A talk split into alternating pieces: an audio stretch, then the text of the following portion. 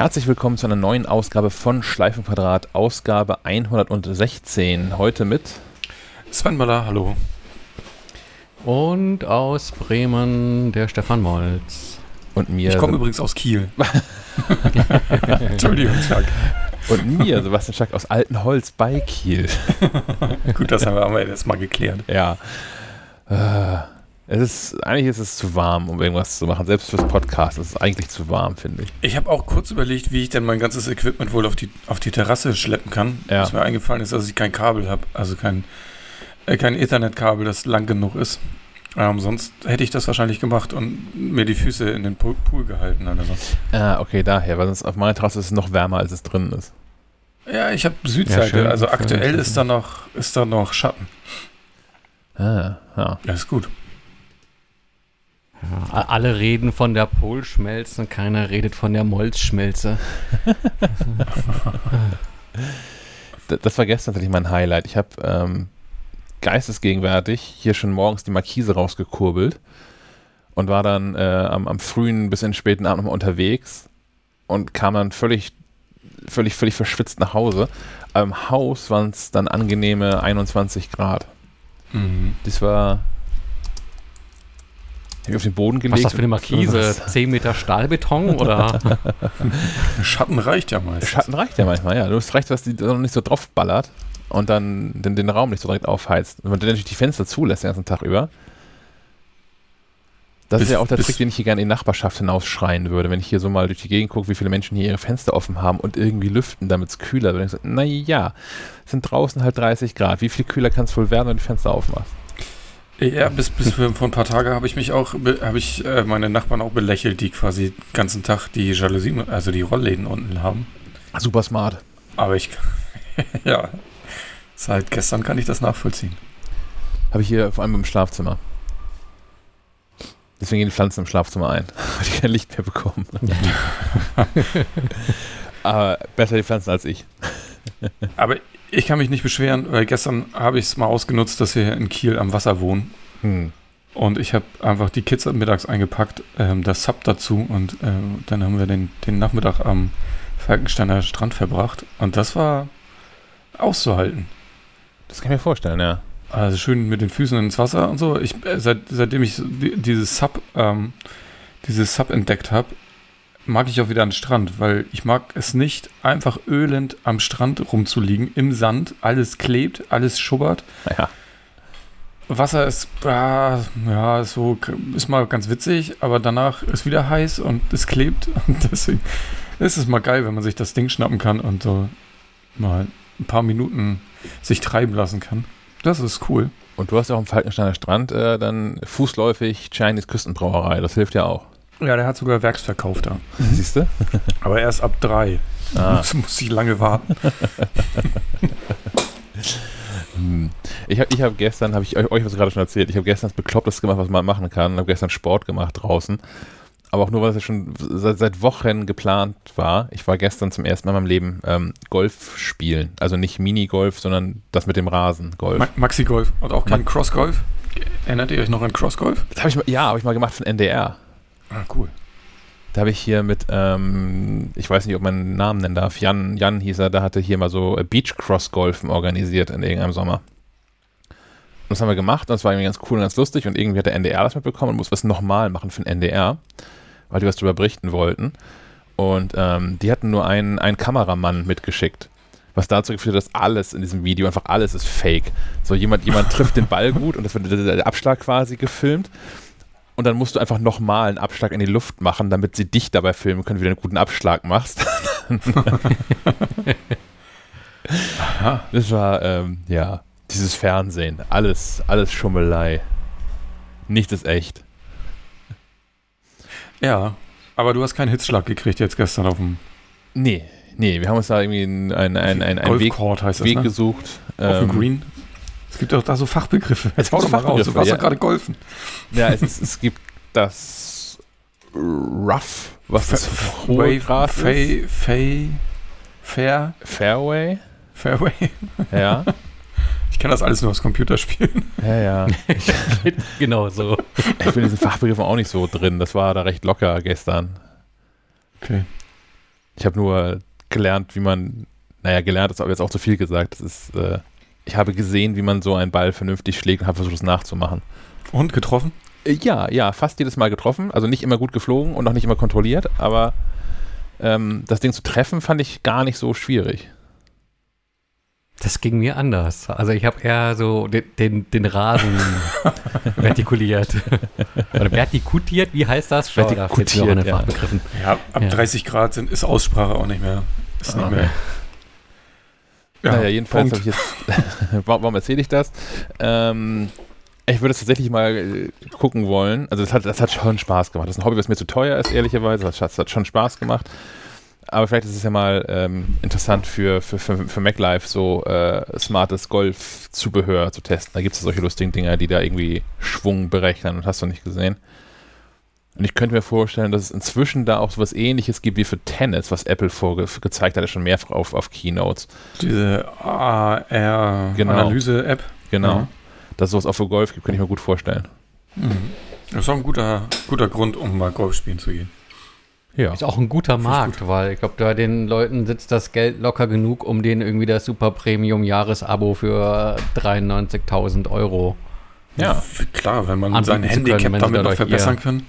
Genau. Ja, dieses Handicap-System habe ich jetzt auch zum ersten Mal verstanden. Das ist ja alles ganz clever, was sie hier ausgedacht haben. Da finde ich ja, dass, dass man grundsätzlich als Laie auch einen Profi schlagen kann, weil jeder auf seinem Niveau bewertet wird. Mhm. Das fand ich irgendwie wenn es in der Bundesliga einführen, wird Bayern nicht mehr Meister. Aber wollen wir jetzt von Fußball reden? Ich hoffe nicht, weil ich habe noch kein einziges Spiel gesehen. Echt nicht? Ich habe dann doch mehr gesehen, als ich gewollt hätte. Ach, sehr gut.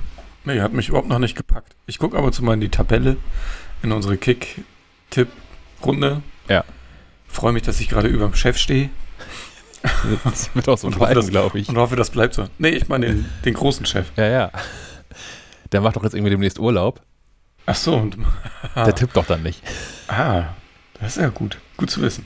Ja, wäre wär ja, auch, wär ja auch frech, wenn er das Tippspiel gewinnt. Ja. Und den, den noch nicht benannten Preis einfach selbst einstreicht. ein neues Auto. Aktuell nur ein Punkt. hm. oh Mann.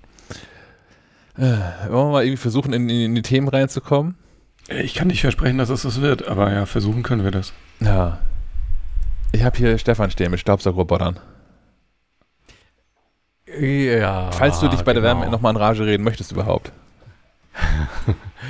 Ach, so, so viel auf, aufzuregen gibt es gar nicht, aber ich dachte, so Aufreg ganz ohne Aufreger der Woche. Dann ist es der ähm, Aufräumer der Woche. auch nicht. Äh, sozusagen, ja. Der Abräumer der Woche wäre es fast geworden. Äh, und zwar äh, bin ich hier ja immer fleißig mit, mit meinem äh, Park aus, aus Staubsaugrobotern am äh, Schlawinern, beziehungsweise die sind am Schlawinern, nämlich insofern, dass sie mich ganz gut dazu ähm, erzogen bekommen, ähm, für sie aufzuräumen. Äh, ihr, ihr, kennt das Phänomen. Es gibt auch Menschen, die, wenn die wissen, die Putzfrau kommt, ja. dann, dann wird erstmal sauber gemacht. ähm, die, ja, aber auch nur die, dann, die ne? Saugroboter, genau. Aber die Saugroboter sind da ja aber auch so ein bisschen eigen, weil äh, je nachdem, was so am Boden rumliegt, ähm, fressen sie sich ja auch fest und stellen dann ihren Dienst ein und äh, schreien dann äh, um Hilfe.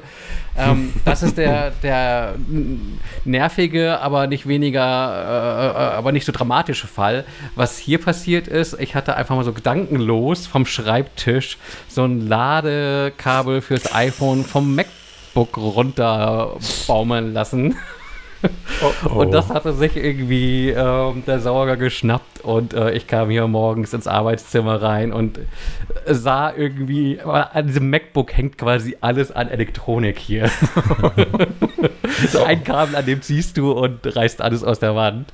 Das, das hing so auf der Kippe äh, mit dem Staubsauger im äh, Schlepptau, bzw. umgekehrt. Und ähm, ja, da die Erkenntnis nochmal so jetzt, bevor man, bevor man abends Feierabend macht, schaut man auch nochmal, ob auch bloß nichts am Boden liegt, äh, wo das Ding irgendwie dran hängen bleiben könnte. Zwei Dinge ist nicht ganz so schlimm wie der, ähm, wie der nicht stubenreine Hund, der in die Wohnung machte und der äh, Saugroboter alles verteilte. Und äh, habt ihr bei Netflix die äh, letzte Staffel von Love, Death and Robots gesehen? Weil da gibt es einen, ein, eh, das ist nicht nur ein Saugroboter, der räumt nämlich auch auf. Der hat so allerlei ähm, Werkzeuge, mit denen er alles machen kann. Nachher attackiert er auch noch seine Besitzerin, aber das ist ein anderes Thema. Aber das wäre natürlich cool, wenn die auch direkt den ganzen Kram wieder zurückstellen würden. Habe ich noch nicht gesehen, nee. Ah. Lohnt sich leider auch nicht so richtig, sind ja nur acht Folgen und die sind auch nicht so richtig geil alle. Schade. Aber die eine Folge fand ich ganz witzig.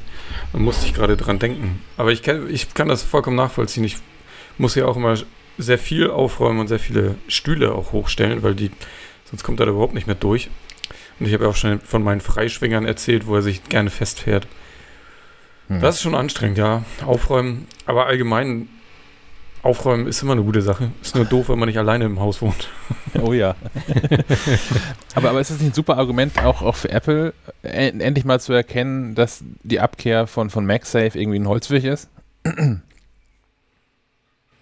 Hätte in dem Fall ja nicht viel gebracht, weil das äh, ja ein ähm, Ladekabel ist, das nicht über MagSafe steckte, sondern über USB-C. Es hätte ja auch nicht, es, es hätte ja auch genauso gut in irgendeinem Dock oder so stecken können.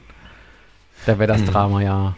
Ja, ja, ja, also schon USB-C, aber man kann auch USB-C als MagSafe doch garantiert machen, sonst das einfallen lassen. Ja gut, das gibt es ja auch schon, ne? Oh, so, so Dritthersteller hm. Breakaway-Kabel. Ich, die, ja. glaube ich, aber auch alle nicht so ganz äh, geil sind, aber genau das wird wohl der Punkt sein, warum es das nicht gibt. Ich kann ähm, nicht zu Staubsaugerrobotern erzählen, aber ich habe ja so einen, so einen Rasenmäherroboter. Da habe ich ein Software-Update gemacht, was auch schon nicht ganz einfach war. Ja, als erstes muss man da so eine, so eine Klappe unten abschrauben und dann braucht man, noch eine so, CD reinschieben. So ungefähr. man braucht dann so ein Druckerkabel. Oh. Also USB-B ist der Anschluss. Ah, ja, ja. Mhm. Ich dachte so Centronics oder sowas. Ich, war, ja, ich war auch nein, nein, nein, nein, nein. schon, schon aus den 90ern. Aber dieses USB-B-Kabel, habe ich festgestellt, aha, das gibt's, also sowas hatte ich einfach nicht. Ich habe auch keinen Drucker hier. Und auch kein anderes Gerät, was sowas hat. Das nächste, was am nächsten dran ist, ist ein Scanner, den ich hier habe, das aber nochmal einen anderen Stecker, Gott sei Dank. Also muss ich so ein Kabel bestellen und dachte, jetzt dauert irgendwie vier Tage, bis das irgendwie hier ist oder was, weil es Wochenende war. Ich fahre in den Elektronikfachhandel.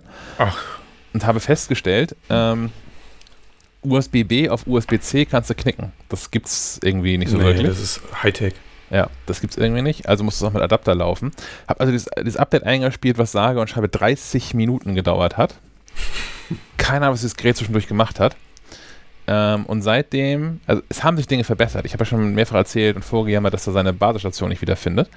Ähm, jetzt fährt er da zielgenau drauf, die Basisstation. Und auch jetzt, wenn ich aus dem Fenster gucke, äh, also er sagt, die Ladestation ist blockiert, das sagt er nach wie vor, aber er steht jetzt ungefähr 5 cm, würde ich sagen, vor dem Ladekontakt. Er steht so richtig ausgerichtet auf, der, auf, der, auf der Matte, wo er drauf, wo er drauf soll und steht wirklich so, so eine Handbreit äh, von dem, vom Ladekontakt entfernt und sagt, oh, hier geht das nicht weiter.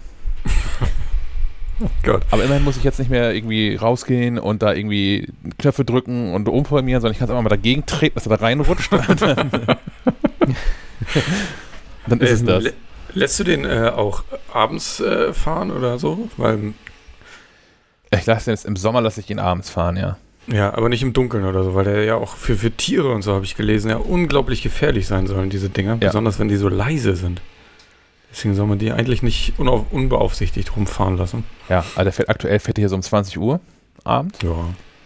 Ich habe lange überlegt, ob ich ihn eher abends fahren lasse oder, oder morgens früh, weil man hört, also wenn es sonst hier leise ist in der, in der Siedlung, hört man ihn halt doch. So ähm, wenn er so vor sich hin das Gras weg, wegraspelt.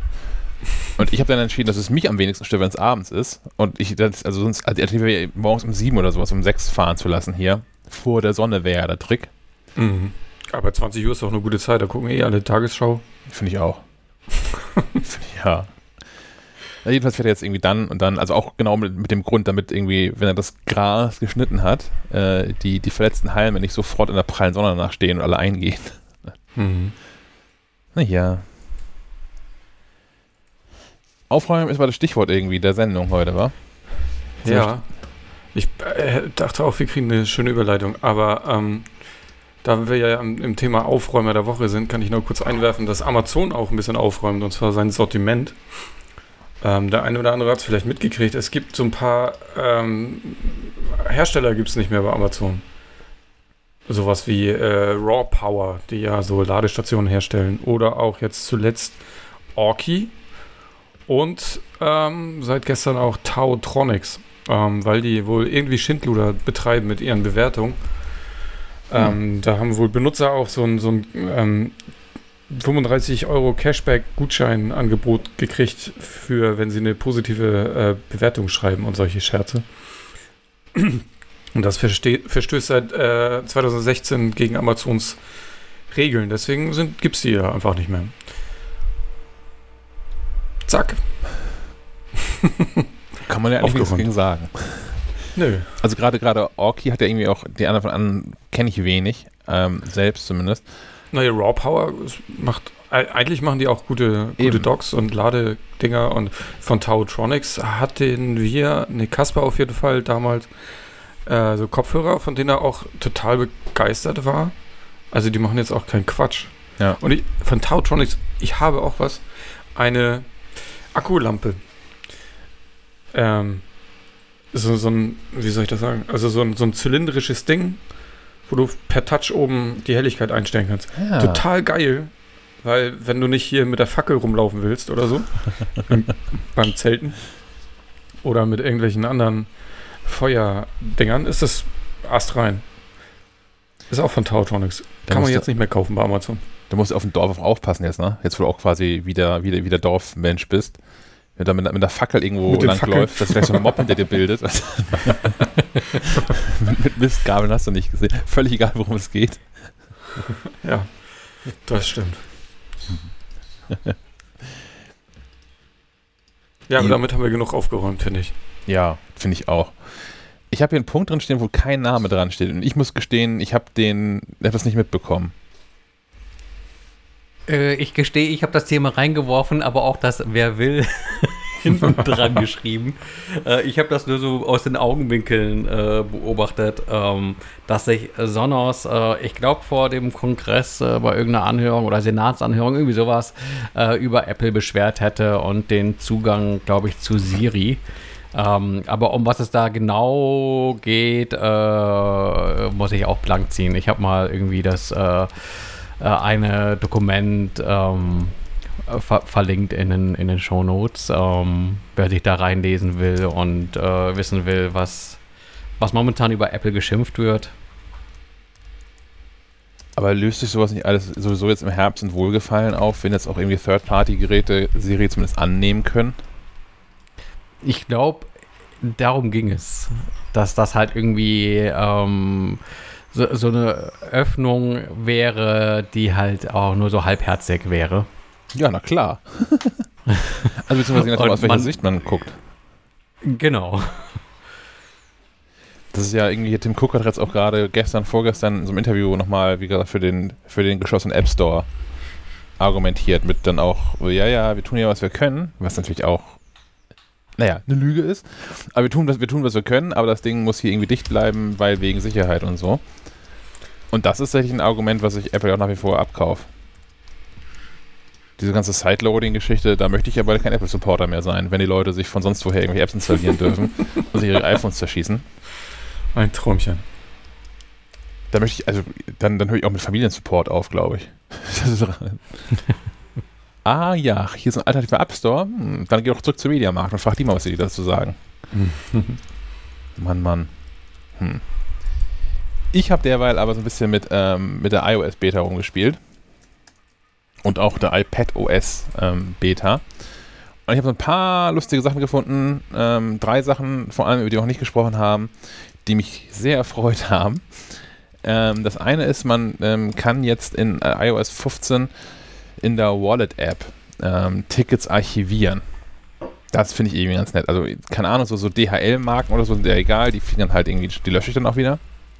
Aber ich finde es ganz nett, ähm, Tickets da so aus ähm, his historischen Gründen quasi äh, aufbewahren zu können. Sei es irgendwie so, Flugtickets, Urlaubsreisen oder Ja, sowas. genau. So was man sonst in den Schuhkarton gesteckt hat. exakt. Wo, wo du es gerade sagst, ich habe Ich nutze die Wallet sehr, sehr wenig und ich glaube, das Einzige, was da wirklich drin ist, sind die Tickets ähm, aus meinem Amerika-Urlaub von 2013. Ah. Mehr ist da nicht drin. Aber du meinst, die kann ich jetzt archivieren? Ja, ja, die kann man jetzt, also man muss die nicht mehr löschen, um sie da aus, der, aus dem ersten Bildschirm rauszubekommen, sondern man kann sie jetzt auch aktiv dann ähm, archivieren und, und beiseite parken. Das stimmt gar nicht. Ich war auch mal im ja, große Waldweihnacht äh, im Trappenkamp. Auch schön. Ah. Das war, muss ich kurz einhaken. Ja. Lustige Nummer. Kriegst du extra so, eine, so ein geiles Ding mit, mit QR-Code und hier dein, dein Wallet-Pass und hast du nicht gesehen, deine Eintrittskarte mit QR-Code. Kommst du hin, sagt er, ja, nee, kann man nicht lesen. Warte mal, ich muss mir mal diese Nummer abschreiben. Hatten die wirklich irgendwie so eine, so, eine, so eine Liste, handschriftlich haben sie diese Nummer da aufgeschrieben. Beinhard. Äh. Naja, das, ja. Das war ein Traum. Ich bin tatsächlich großer Fan von dieser Wallet. Man hat auch für, für diverse Reisen, die ich so gemacht habe, da immer alles reingeballert. Und was jetzt auch zu sind so Konzerttickets da drin. Habe ich jetzt schon das, das zweite Konzert ähm, gebucht, wo man, äh, wo ich ein Ticket dann da reinbekommen habe. Das finde ich mir ganz cool tatsächlich. Hm, klar, das ist eigentlich auch total super. Ja, also ich finde es besser als so ein scheiß Papierzettel mit sich rumzuschleppen. Also das, das eine ist, wenn man Konzertkarten noch kauft und dass solche so hübsche sind, ne? Also nicht hier diese aus dem aus die Fan-Tickets, die musst du ja aber extra, genau. ex, extra zahlen, ne? Aber wenn man die verschenkt, mache ich das gerne. Ja. So, das finde ich schon irgendwie netter als dieses auf diesem komischen grün-weißen Papier, sieht überall gleich aus, gleich langweilig aus. Ähm, dann kann ich auch selbst ausdrucken. Ja, dann muss ich dann nicht noch irgendwie die, die Ausdruckgebühr da irgendwie bezahlen bei denen. Ähm, aber wenn es die Option gibt, dann kaufe ich gerne so die, die schicken Tickets. Aber wenn es die nicht gibt, bin ich echt froh, wenn ich es in die Wallet-App reinpacken kann. Dann kann ich auch nicht vergessen, das Ticket. Genau. Das ist auch ein guter Hinweis. Ja. Ich nämlich auch, äh, ist mir noch nie passiert tatsächlich, aber ich habe da so eine Panik vor, dass ich irgendwie mal dann in Hamburg irgendwie vor, vor so einem Konzerthaus stehe und feststelle, ah, Mist. Ich habe in der Regel also schon immer im Kalender zwei Tage, also zwei Tage davor und ein Tag davor, Erinnerungen an diese Termine mit drin, was vor allem dazu führt, dass ich an einem der beiden Tage davor die Tickets einfach schon mal ins Auto lege. Und dann sind sie immerhin schon mal mit dabei. Dann kann ich es noch im Auto verlieren, aber sind zumindest mit dabei. Mhm. Ja, kann ich vollkommen nachvollziehen. Könnte das Auto noch gestohlen werden. Dann habe ich ein anderes Problem, glaube ich. ähm, dann kann man in der Fotos-App endlich Menschen löschen. Ähm, also nein, nicht Yes. löschen, sondern ausblenden. Löschen wir inzwischen auch schon immer.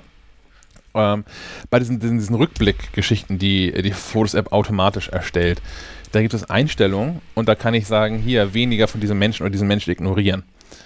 Ähm, das hilft, wenn man sehr hässliche Freunde hat zum Beispiel. Oder, naja, oder auch, auch Menschen, die zwar irgendwie mal zum eigenen Leben dazugehört haben, das inzwischen aber nicht mehr tun, die man vielleicht Ja, auch nicht ständig Ex erinnert werden möchte. Ex-Partner oder so. Ich meine, die Genau. willst du jetzt nicht in deinen Rückblicken sehen. Genau, ja. Ja, das ist eine gute, gute Funktion. Ja. Naja, oder auch, auch Menschen, das kann ich mir auch vorstellen. Also ich habe überlegt, was es so für Möglichkeiten gäbe dafür. Und klar, ne, also Ex-Partner, Partnerin ist so ein Thema. Ähm, ich könnte mir auch vorstellen, dass so mh, jüngst verstorbene Familienmitglieder wäre so ein Fall für, Mhm. ja, irgendwann gerne wieder, aber jetzt vielleicht im nächsten Vierteljahr nicht unbedingt jeden zweiten Tag ein Foto von Oma. Mhm. Ähm, sowas hier. Also ich finde, find, dass Apple da irgendwie daran gedacht hat. Das ist aber auch eine Sache, die schon viele Menschen gefordert haben in verschiedenen äh, äh, Foren oder verschiedenen Plattformen. Genau aus dem Grund, dass du halt irgendwie äh, Menschen, die ja dann, also äh, ich habe es meistens gelesen, wenn es um Partnerschaften ging, so dass man Fotos von Menschen, die einen jetzt irgendwie über Jahre begleitet haben, nicht löschen möchte, weil das ja schon irgendwie mit dazugehört Mhm. aber halt auch, dass es reicht, wenn man sich das aktiv anguckt und nicht auch ständig daran erinnert werden muss. Ja, finde ich gut. Ja. Die letzte Sache, die ich ganz cool finde, haben wir ja auch nicht besprochen, ist, dass äh, wenn man Termine anlegt, dann ist dieses Wahlrad für die Uhrzeit zurück. Es ist ja auch eine Hölle sondersgleichen in iOS 14 Termine zu erstellen, finde ich. Ich mache das hier parallel gerade nochmal. Man klickt auf dieses Plus und kann dann ja so einen Namen eintragen. Und dann Das möchte ich so den, schlimm. dann möchte ich den, den Terminbeginn ändern. Ja. Und dann tippt man einmal drauf, dann öffnet so der, der Tag, also dieser, dieser, dieser Tag-Picker und ich kann hier wählen, keine Ahnung, 19. Juni. Und dann tippt man nochmal auf die Uhrzeit und dann muss man das aber eingeben mit, ähm, Muss man mit, nicht. mit, mit einzelnen Ziffern. Dann ist es aber auch so, selbst auf meinem großen iPhone, dass ich die Endzeit nicht sehen kann. Da muss man wieder irgendwie neu hinscrollen und da neu drauf tippen. Und dann ist aber wieder zuerst der, Datums, der Datumspicker aktiv und nicht einfach die Uhrzeit, wo ich da drauf getippt habe. Das ist alles, das ist alles schwierig. Aber, ja, ich habe das auch mitgekriegt, dass sich Leute beschwert haben über diesen, diese, diese Zeitauswahl, dass man die irgendwie eintragen kann, muss man sagen, weil musst du ja nicht. Du kannst ja wie früher kannst du auch an die, die Zahl quasi anfassen und dann äh, verschieben nach oben und unten. Ich fand das total einfach und intuitiv. Hm. Mich hat's genervt, ich gehöre zu den Menschen. Okay, okay. Mal gut. Zum Glück baut Apple jetzt beides ein, ne? Ja, ja, jetzt geht, jetzt geht beides, genau. Das ist auch, ja. ähm, wahrscheinlich ist es eine, eine sehr kluge Lösung. Ähm, ansonsten habe ich mir nochmal angeguckt, die, ähm, die Karten-App und kann da leider gar nichts Neues zu sagen, außer was wir letztes Mal schon gesagt haben, dass die Karten jetzt irgendwie hübscher sind. Ähm, ich finde aber auch tatsächlich, dass sie dadurch, nur dadurch schon, äh, wird das Navigieren einfacher. Also ich bin jetzt zugegeben auch hier durch Gegenden gefahren, wo ich mich auskenne, wo ich mich nicht ver verfahren hätte, aber habe mich trotzdem mal da äh, navigieren lassen.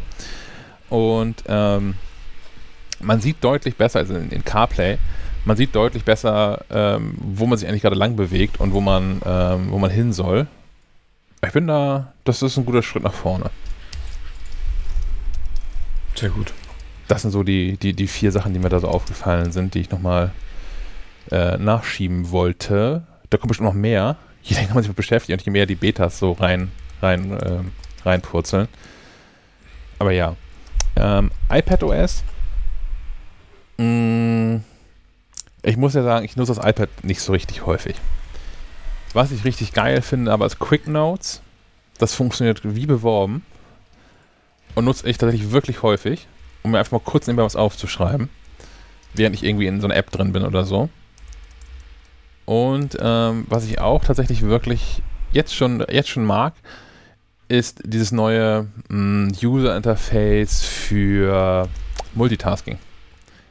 Weil ich es verstehe ich bekomme Apps in diesem Multitasking-Modus und ich bekomme sie auch wieder raus, ohne nachdenken zu müssen, was ich jetzt wohl tun muss. Das war all die Jahre zuvor nicht so. Und ich weiß, viele, viele lachen darüber, äh, weil Menschen das, Menschen, die das täglich nutzen, das natürlich auch irgendwann drin haben. Das ist ja auch so, das lernt man halt, da hat man es irgendwann drin. Ich nutze Multitasking jeden zweiten Karfreitag mal und dann ist es jedes Mal eine neue Herausforderung herauszufinden, wie das wohl geht. Das hört jetzt tatsächlich wirklich auf. Finde ich super. Dann kommen wir zum Thema Hörerfeedback, würde ich sagen.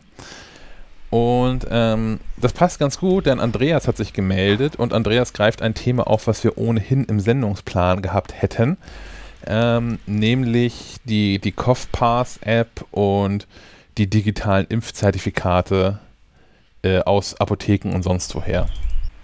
Hallo, hier ist der Andreas aus Berlin. Ich grüße euch. So, jetzt muss ich tatsächlich zum ersten Mal eine kleine Kritik üben an der letzten Folge, nämlich an der Stelle, als auf das digitale Impfzertifikat und der Kritik äh, an den 18 Euro und an den Apotheken, die daran ja leicht Geld verdienen und so weiter und so fort üben. Denn ich sehe das überhaupt nicht so. Ich finde 18 Euro ist nix. 18 Euro ist absolut okay. Ähm, ich habe am Montag meinen Impfausweis beziehungsweise die beiden Erst- und Zweitimpfungen in digitale Zertifikate umwandeln lassen. Es werden übrigens zwei gemacht. Ähm, man kann dann halt in die Corona-Warn-App beziehungsweise in, die, in diesen Kopfpass die beiden äh, QR-Codes einscannen, hat dann halt für die erste und für die zweite Impfung und nach 14 Tagen war bei mir schon drüber, erscheint dann halt der Vermerk vollständig geimpft. Das hat folgenden Sinn, hat man mir erklärt. Es gibt schon Länder, da kann man auch mit der ersten Impfung einreisen. Deswegen ist das Ganze zweigeteilt. Also genauso wie in dem analogen Format äh, sind beide Impfungen dort eingetragen. Klar muss der Apotheker nur ein paar Minuten äh, seiner Zeit äh, ja aufbringen, um das einzutragen. Aber ich meine, was soll man ihnen denn sonst geben? Soll man ihnen fünf Euro geben dafür, ähm, dass sie jetzt im Prinzip dafür zuständig sind, äh, Sachen aufzuarbeiten, die es eben vorher nicht gab aufgrund der Pandemie. Und ich meine, man kann jetzt wieder sagen, ja, Digitalisierung hätte schon vorher stattfinden müssen. Das wusste man, dass sowieso ein digitaler Impfpass irgendwann gemacht werden müsse. Klar gebe ich euch recht, aber das ändert jetzt nichts an der Sache, dass es das eben nicht gab. Und es gibt bis jetzt 22 Millionen Impfungen. Davon ist nur ein kleiner Teil äh, rückverfolgbar über die Adresse. Das heißt, die meisten Leute bekommen gar nichts zugeschickt. Es gibt faktisch auch keine Rückmeldung äh, zu den Krankenkassen, bis auf im Prinzip einen kleinen Teil dieser ganzen Sachen. Also die meisten Sachen, die über Impfzentren gemacht wurden, sind in diesem Sinne nicht rückverfolgbar, dass man ihnen jetzt dieses Zertifikat zuschicken müsste. Würde man das jetzt nicht machen über die Apotheken, hätte man also quasi eine Impfung zweiter Wahl, könnte sich also diese digitale Erleichterung überhaupt nicht äh, äh beschaffen. Das wäre gar nicht möglich. Von daher kann ich vollkommen verstehen, ähm, dass der Bundesgesundheitsminister, an dem ich auch sehr viel Kritik übe, was er alles so gemacht hat in der Pandemie, aber trotzdem irgendwo einen Preis in den Raum gestellt hat, der überhaupt das Interesse der Apotheken weckt, überhaupt in diese Bresche zu springen. Ähm, da muss man auch noch mal dazu sagen, ähm, dieses ganze digitale Impfzertifikat ist das erste Mal, dass binnen Monaten, also vier Monaten, eine länderübergreifende Zertifizierung, eine Softwarelösung geschaffen wurde. Das hat es noch nie gegeben. Dieser ganze Testapparat, diese ganze Sache mit dem Luxemburger Server, der da als, äh, ja, als Kontrollmechanismus in der Mitte hängt, ähm, das ist wirklich eine meiner Meinung nach schon einmalige Geschichte und die wurde phänomenal gut gelöst und die funktioniert. Also ich habe jetzt mein Zertifikat da drauf und kann damit durch die Gegend laufen. Also von daher, ähm, ja, fand ich das jetzt äh, die Kritik eigentlich nicht angemessen. Aber wie gesagt, das ist halt eine Meinung und ähm, ja, das war so mein Gegenstück zu dem kleinen Rand von euch dazu. Ich wünsche euch was. Bis bald. Ciao. Vielen Dank, Andreas. Wer möchte zuerst? ja, ja ich, ich, war ja gestern auch in so einer Apotheke und habe das dann auch mal so in der Praxis durchgespielt, was ich da äh, für, für meine 18 Euro bekomme, beziehungsweise für die, des Steuerzahlers 18 Euro. Ähm, naja, äh, wie, wie, beschrieben, äh, auch Klar, das funktioniert easy. Du gehst dahin, äh, reichst deinen Impfpass rein, kriegst da ähm, letztlich eine Seite mit einem QR-Code äh, in die Hand gedrückt, aber siehst halt eben auch, dass äh, das sah man auch in der Apotheke, ob es eine äh, Mitarbeiterin war, die irgendwie Firmen im Umgang mit dem PC war oder nicht.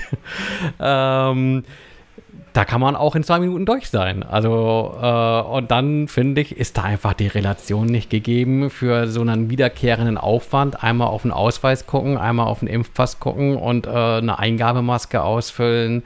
Ähm, da sehe ich keine 18 Euro. Für anders wäre das jetzt, wenn die Apotheker quasi maßgeblich mit äh, daran teilgehabt hätten, diese Lösung überhaupt erst zu entwickeln. Aber die haben sich da ja quasi ins gemachte Nest gesetzt. Ähm, deswegen weiß ich nicht. Ich bin da immer noch so auch so ein bisschen ähm, säuerlich, ob der Geschichte mit der Maske. Da hatten sich die Apotheker ja auch schon äh, dumm und dusselig verdient. Und äh, gerade vor dem Hintergrund finde ich das irgendwie äh, dem normalen äh, Steuerzahler nicht äh, sauber darlegbar, was da jetzt die Leistung ist, die ähm, so eine Unkostenvergütung irgendwie rechtfertigt. Dass das im Ergebnis so weit ähm, ganz gut funktioniert, ähm, das äh, tut dem ja irgendwie keinen Abbruch alles irgendwie. Das steht ja äh, sind ja zwei verschiedene Paar Schuhe. Da irgendwie auch noch den Hinweis, äh, weil selbst ein bisschen mit rumprobiert. Es gibt ja mehrere Apps, in ähm, die man ähm, den QR-Code einlesen kann. Äh, einmal die Corona-Warn-App. Die ist natürlich trotzdem irgendwie sinnvoll weiter auch zu nutzen, weil eben auch Kontaktnachverfolgung ähm, und äh, Testergebnisse und was auch immer ähm, parallel dazu die Kopfpass-App und parallel bedeutet wirklich auch, man kann ähm, den QR-Code ja mehrmals einlesen, da hindert einen ja keiner dran der verfällt dann auch nicht. Das heißt, da spricht auch nichts dagegen, äh, im Prinzip die Zertifikate ähm, in beiden Apps vorzuhalten, so man das denn möchte. Ich stecke da so noch gar nicht im Thema drin. Ähm, Gab es denn irgendwie Alternativen zu den Apotheken? Naja, also erstmal, es, es muss ja keine Apotheke teilnehmen. Ne? Ich könnte Höhe, Mhm. hohe Preise noch verstehen, wenn man das irgendwie so den, den aufoktroyiert hätte. Das ist ja aber nicht so. Nehmen wir alle freiwillig daran teil.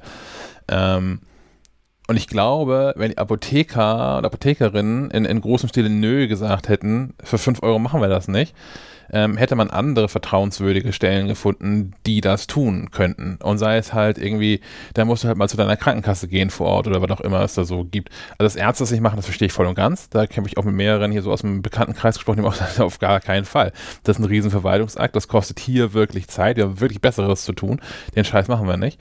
Ähm, aber hätte sicherlich auch, es, es, hätte irgendwas gegeben zwischen Apotheken und ähm, den, den Testzentren auf dem Edeka-Parkplatz, die einem das dann da irgendwie rein, diesen QR-Code da ausdrucken.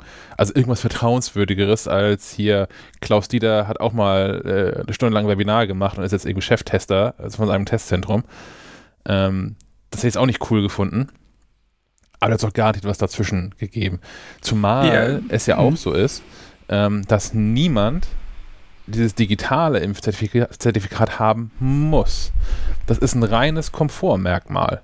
Das ist ja nicht so, dass er irgendwie, du jetzt auf jeden Fall in die Apotheke rennen musst und dir diese, diesen QR-Code holen musst, weil du sonst ab übermorgen nirgends mehr rein darfst, sondern dein, dein, dein Papiernachweis oder dein Impfpass, der gilt dir auch weiterhin. Das ist ein reines Komfortmerkmal. Gibt es da noch irgendwelche äh, Softwarevoraussetzungen, dass es Apotheken machen müssen? Weil theoretisch hat das, ist, ist das, der ganze Vorgang ja nicht mal irgendwas Medizinisches. Es ist ja nur ein Identitätsnachweis oder eine Kontrolle, dass du, der mit diesem Impfpass da reinstiefelst, auch die Person bist. Ja, aber auch nicht weiter, ne? Das ist, also mehr passiert da ja auch nicht. Das habe ich, ich habe tatsächlich, ähm, ich war hier in der Apotheke nicht vor Ort, sondern bei einer größeren, wo, wo man mich kennt, na, wo ich immer hingehe.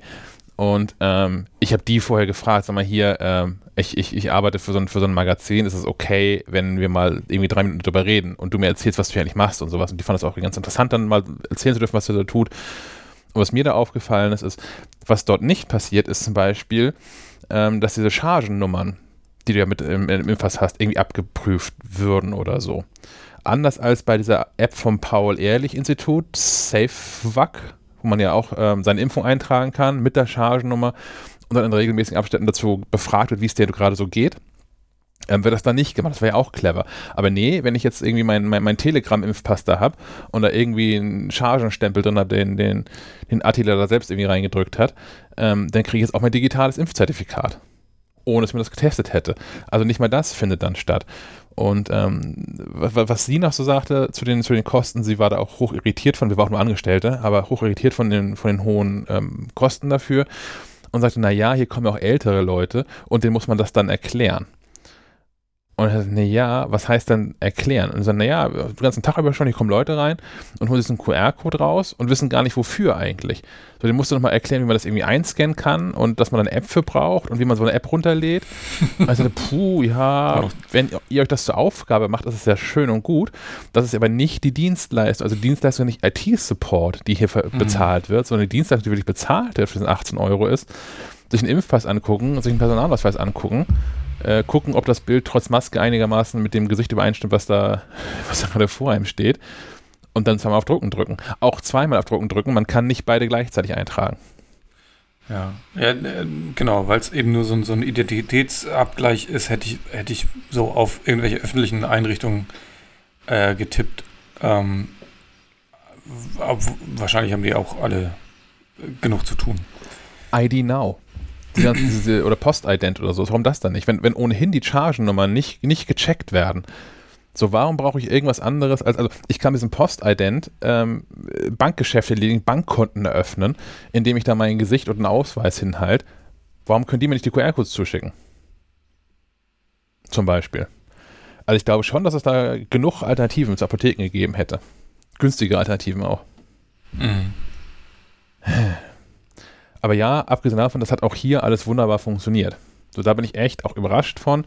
Und bei allem, was man so sagen kann, dass es irgendwie zu teuer ist und zu spät kommt und hast du nicht gesehen, ähm, der Prozess selbst, 1A. Ja.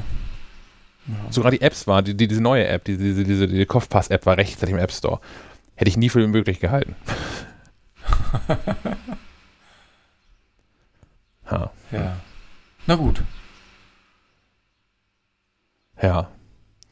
Ja, von daher, ja, es ist irgendwie, es, es bleibt irgendwie ein Aufregerthema und ich glaube auch, man hätte es irgendwie günstiger lösen können und vielleicht auch ähm, müssen, gerade weil, wie, Stefan am Anfang ja schon sagte, das ähm, Steuergeld ist, was da irgendwie rein, reinfließt. Mhm. Es wäre noch was anderes, wenn man jetzt sagen könnte, okay, Leute, das ist halt ein Komfortmerkmal, das zahlt das halt jeder selbst für seine 5 Euro für dahin geht und das partout haben möchte. Wäre auch eine äh, gangbare Alternative gesehen, ja. ja. Ich, also klar, eben weil es eben auch nur ein, ein Komfort-Feature ist und du weiterhin auch mit deinem, mit deinem Zettel rumlaufen kannst. Ja. Ja, hätte ich auch nichts, nichts einzuwenden gehabt. Ja, aber ich meine, theoretisch geht das ja äh, so überschlagsmäßig in äh, über eine Milliarde, die das kosten könnte, wenn tatsächlich jeder auf die Idee kommt, das sich auf die Art und Weise von der Apotheke äh, quittieren zu lassen. Ja, das ist auch ein geiler Stundenlohn. Ne? Also, dass man jetzt sagt, okay, da ist noch eine Person, der ich nochmal sagen muss, wie die App heißt und sowas, und ich brauche vielleicht fünf Minuten für den ganzen Vorgang dann habe ich äh, bei 18 Euro mal 12 äh, überschlagen 220 Euro Stundenlohn. Ist nicht so schlecht, würde ich nehmen. Ja, vor allem, ich meine, es ist ja auch nicht immer der Apotheker, der da persönlich steht, sondern das sind irgendwie so PTAs und ich glaube, die verdienen jetzt auch nicht irgendwie. Äh nicht 200 Euro die Stunde. Wahrscheinlich nicht. Nee. nee. hm. Naja. So viel dazu? Ja. Okay. Dann machen wir weiter mit der nächsten Wortmeldung ähm, von Sebastian. Wir bleiben in diesem ganzen Gesundheitsthema weitestgehend. Dann der meldet sich ähm, zur Krankenversicherung in Südafrika. Hallo liebes Schleifenquadrat-Team, der Sebastian aus Hannover hier. In der letzten ah. Folge habt ihr über das Thema Fitness Apps beziehungsweise auch Apple Watch und zum Beispiel Krankenkassen, Krankenversicherung gesprochen und ob man das nicht irgendwie kombinieren könnte, wenn man sich viel bewegt und sich gesund äh, hält oder sich fit hält. Ähm, das gibt es eigentlich schon, nennt sich Pay-as-you-live-Konzepte, allerdings nicht aus dem Bereich der Krankenversicherung, zumindest auch nicht in Deutschland, aber äh, auf der Welt ist das ein recht bekanntes Konzept mittlerweile schon. Ähm, mal googeln, Discovery Vitality Südafrika und dann findet ihr ein Konzept von einer Versicherung namens Discovery, die das schon seit 15 Jahren macht. Das ist ein großes Ding in Südafrika. Und ähm, ist so ein bisschen ähnlich wie die Blackbox im Auto. Also wenn man sich viel bewegt und äh, sich äh, sogar gesund ernährt, äh, ins äh, Fitnessstudio geht, bekommt man Punkte und äh, ist dann gesünder und spart dabei Versicherungsprämien. Und es gab auch mal die Möglichkeit, kostenlos von dieser Versicherung zum Beispiel eine Apple Watch zu bekommen. Und die hat man praktisch abbezahlt, monatlich mit Raten. Und zwar durch ähm, Schritte, die man gehen musste oder Punkte, die man halt durch Sport verdienen musste. Also wie gesagt, diese Konzepte gibt es. Einfach mal googeln, Pay as you live. Gibt es auch europäische Anbieter, die das anbieten. Ist also gar nicht so neu. So, macht weiter so. Es grüßt euch, der Sebastian. Dankeschön. Mich hätte interessiert, was du davon hältst, Sebastian. Also das, ist, das gibt, ähm, es überrascht mich nicht, dass es das gibt. Ich wusste das nicht, aber es überrascht mich nicht. Ich bin ja schon bei, bei Pay as you live bin ich ja schon raus. Alleine bei der Bezeichnung dafür. Aber ähm, ja, weiß ich, würd, würd, würdet ihr das machen? Gerade ist Apple Watch dafür, dass die Bude mitbekommt, wie ich mich so bewege? Da trifft ah. der Schlag. Die muss kaputt sein. äh, boah, das ist ein ganz schwieriges Thema, finde ich. Äh, hm. Er ist nicht so leicht. Also klar zahlt man immer schön fleißig Krankenversicherung und Dinge, äh, die man eventuell nie nutzt. Toi, toi, toi. Aber das ist ja irgendwie auch ein Vorteil und ähm, Müsste ich länger drüber nachdenken. Hm. Ich bin da auch hin und her gerissen. Also ich finde es okay, dass es sowas gibt und wer das möchte, soll es auch gerne machen. Wichtig wäre halt, dass das Menschen das ähm, äh, da eine, eine informierte Entscheidung zu treffen können. Und wissen, was das auch vielleicht im Negativen bedeuten kann. Also weil noch ist es ja sicherlich so, dass es so ein reines Anreizmodell ist und man dann nur Gutes von hat, äh, unterm Strich. Weil wenn du dich halt viel bewegst und viel Sport machst, wirst du halt belohnt und sonst passiert halt nichts. Das ist halt die Frage, wann es aber umkippt. Und ähm, du auch einmal negative Punkte bekommst. Für, hier vier Schritte, vier, vier Tage in Folge weniger als 10.000 Schritte, da schon Euro 50 mehr auf der nächsten Rechnung. Mhm. Oder irgendwie so. Das führt natürlich so das ganze Konzept ähm, auf Gegenseitigkeit äh, ad absurdum. Also als, als Solidargemeinschaft würde ich denken, dass die Versicherung eigentlich unabhängig davon zu sein hat, was die, die Umstände sind. Und ich meine, persönliche Umstände können ja auch äh, äh, bedingt sein äh, durch ähm, Dinge, die man nicht selbst Genau, ja. äußere Einflüsse. Also äh, wenn ich irgendeine Be Behinderung habe oder einen Unfall hatte oder was auch immer, kann es ja sein, dass ich irgendwelche Vorgaben nicht erfüllt bekomme und äh, trotzdem äh, Negativmerkmale vielleicht dann äh, zum, zum Tragen kämen und äh, wenn das Ganze so funktioniert, dass es tatsächlich irgendwie nur mit Anreizen arbeitet und ich glaube, das ist äh, der einzig richtige Weg, äh, weil ich glaube, das, das reicht auch schon äh, mit Blick auf, auf Prävention, um, um Leute gesünder zu halten. Und auch davon hätten äh, Versicherungen ja schon, schon mehr, weil äh, jeder Mensch, der äh, sich äh, gesünder ernährt, gesünder bewegt, ist wahrscheinlich im Alter ein Patient weniger. Aber da ist natürlich die Gier wahrscheinlich der Unternehmen groß genug, dass selbst wenn dann äh, durch solche Effekte gespart äh, werden kann, äh, noch ganz andere Renditen äh, locken, wenn man irgendwelche Fußfesseln anlegt. Jetzt weiß ich aber auch gar nicht, wie das in Südafrika zum Beispiel geregelt ist. Also ob das da, ob Krankenversicherungen da so eine Solidargemeinschaft sind oder ob man da ein Wesentlichen für sich einbezahlt. Keine Ahnung. Obwohl, Krankenkasse kann eigentlich nur als Sozialdings funktionieren, oder? Das kann man, das kann auch niemand alleine bezahlen. Nee, es muss ja nur irgendwas, du musst ja nur irgendeinen fiesen Unfall haben und musst, ja. hast irgendeine OP und da kommen Kosten von, von 100.000 Euro auf dich zu. Wie soll man das denn zahlen? Ja, schaut doch in, in die USA. ja. ja. Ja, aber du hättest dich einfach aufhängen gehen können danach dann. Also wenn du einen schweren Unfall hast und nicht dabei stirbst, kannst du dich danach aufhängen. Häufig genug. Also hier tatsächlich auch, ne? Also wenn, wenn, wenn hier, wenn man hier überlegt, du hast dir irgendwie wirklich mal einen schweren Unfall und sitzt dann am Rollstuhl oder so und musst ein Haus umbauen, das kannst du alleine gar nicht leisten. Also die wenigsten Menschen können das alleine leisten. Mhm. Ja, ich habe damals bei meinem, bei meinem Vater, als er lange im Krankenhaus lag, der ist privat versichert gewesen und dadurch kriegst du ja die ganzen Rechnungen. Hm. Hm. Und das sind, das sind Summen. Das ist unglaublich. Das ist krass. Ich glaube, da machen sich die wenigsten Kopf drum, was das alles so kostet. Ja, was auch häufig Kritikpunkt ist, ne? dass das so ein, so ein intransparentes System ist, dass man mhm. gar nicht mhm. weiß, was das eigentlich wirklich kostet und man als ähm, gesetzlich versicherter Patient ja in der Regel auch gar nicht mitbekommt, was Ärzte alles so abrechnen. Mhm. Das hilft so ein bisschen. Also diese, diese TK Safe App haben wir schon mal besprochen von der Technikkrankenkasse. Haben andere sicherlich auch. Weiß ich aber nicht, weil ich nur bei einer Krankenkasse versichert bin, überraschenderweise.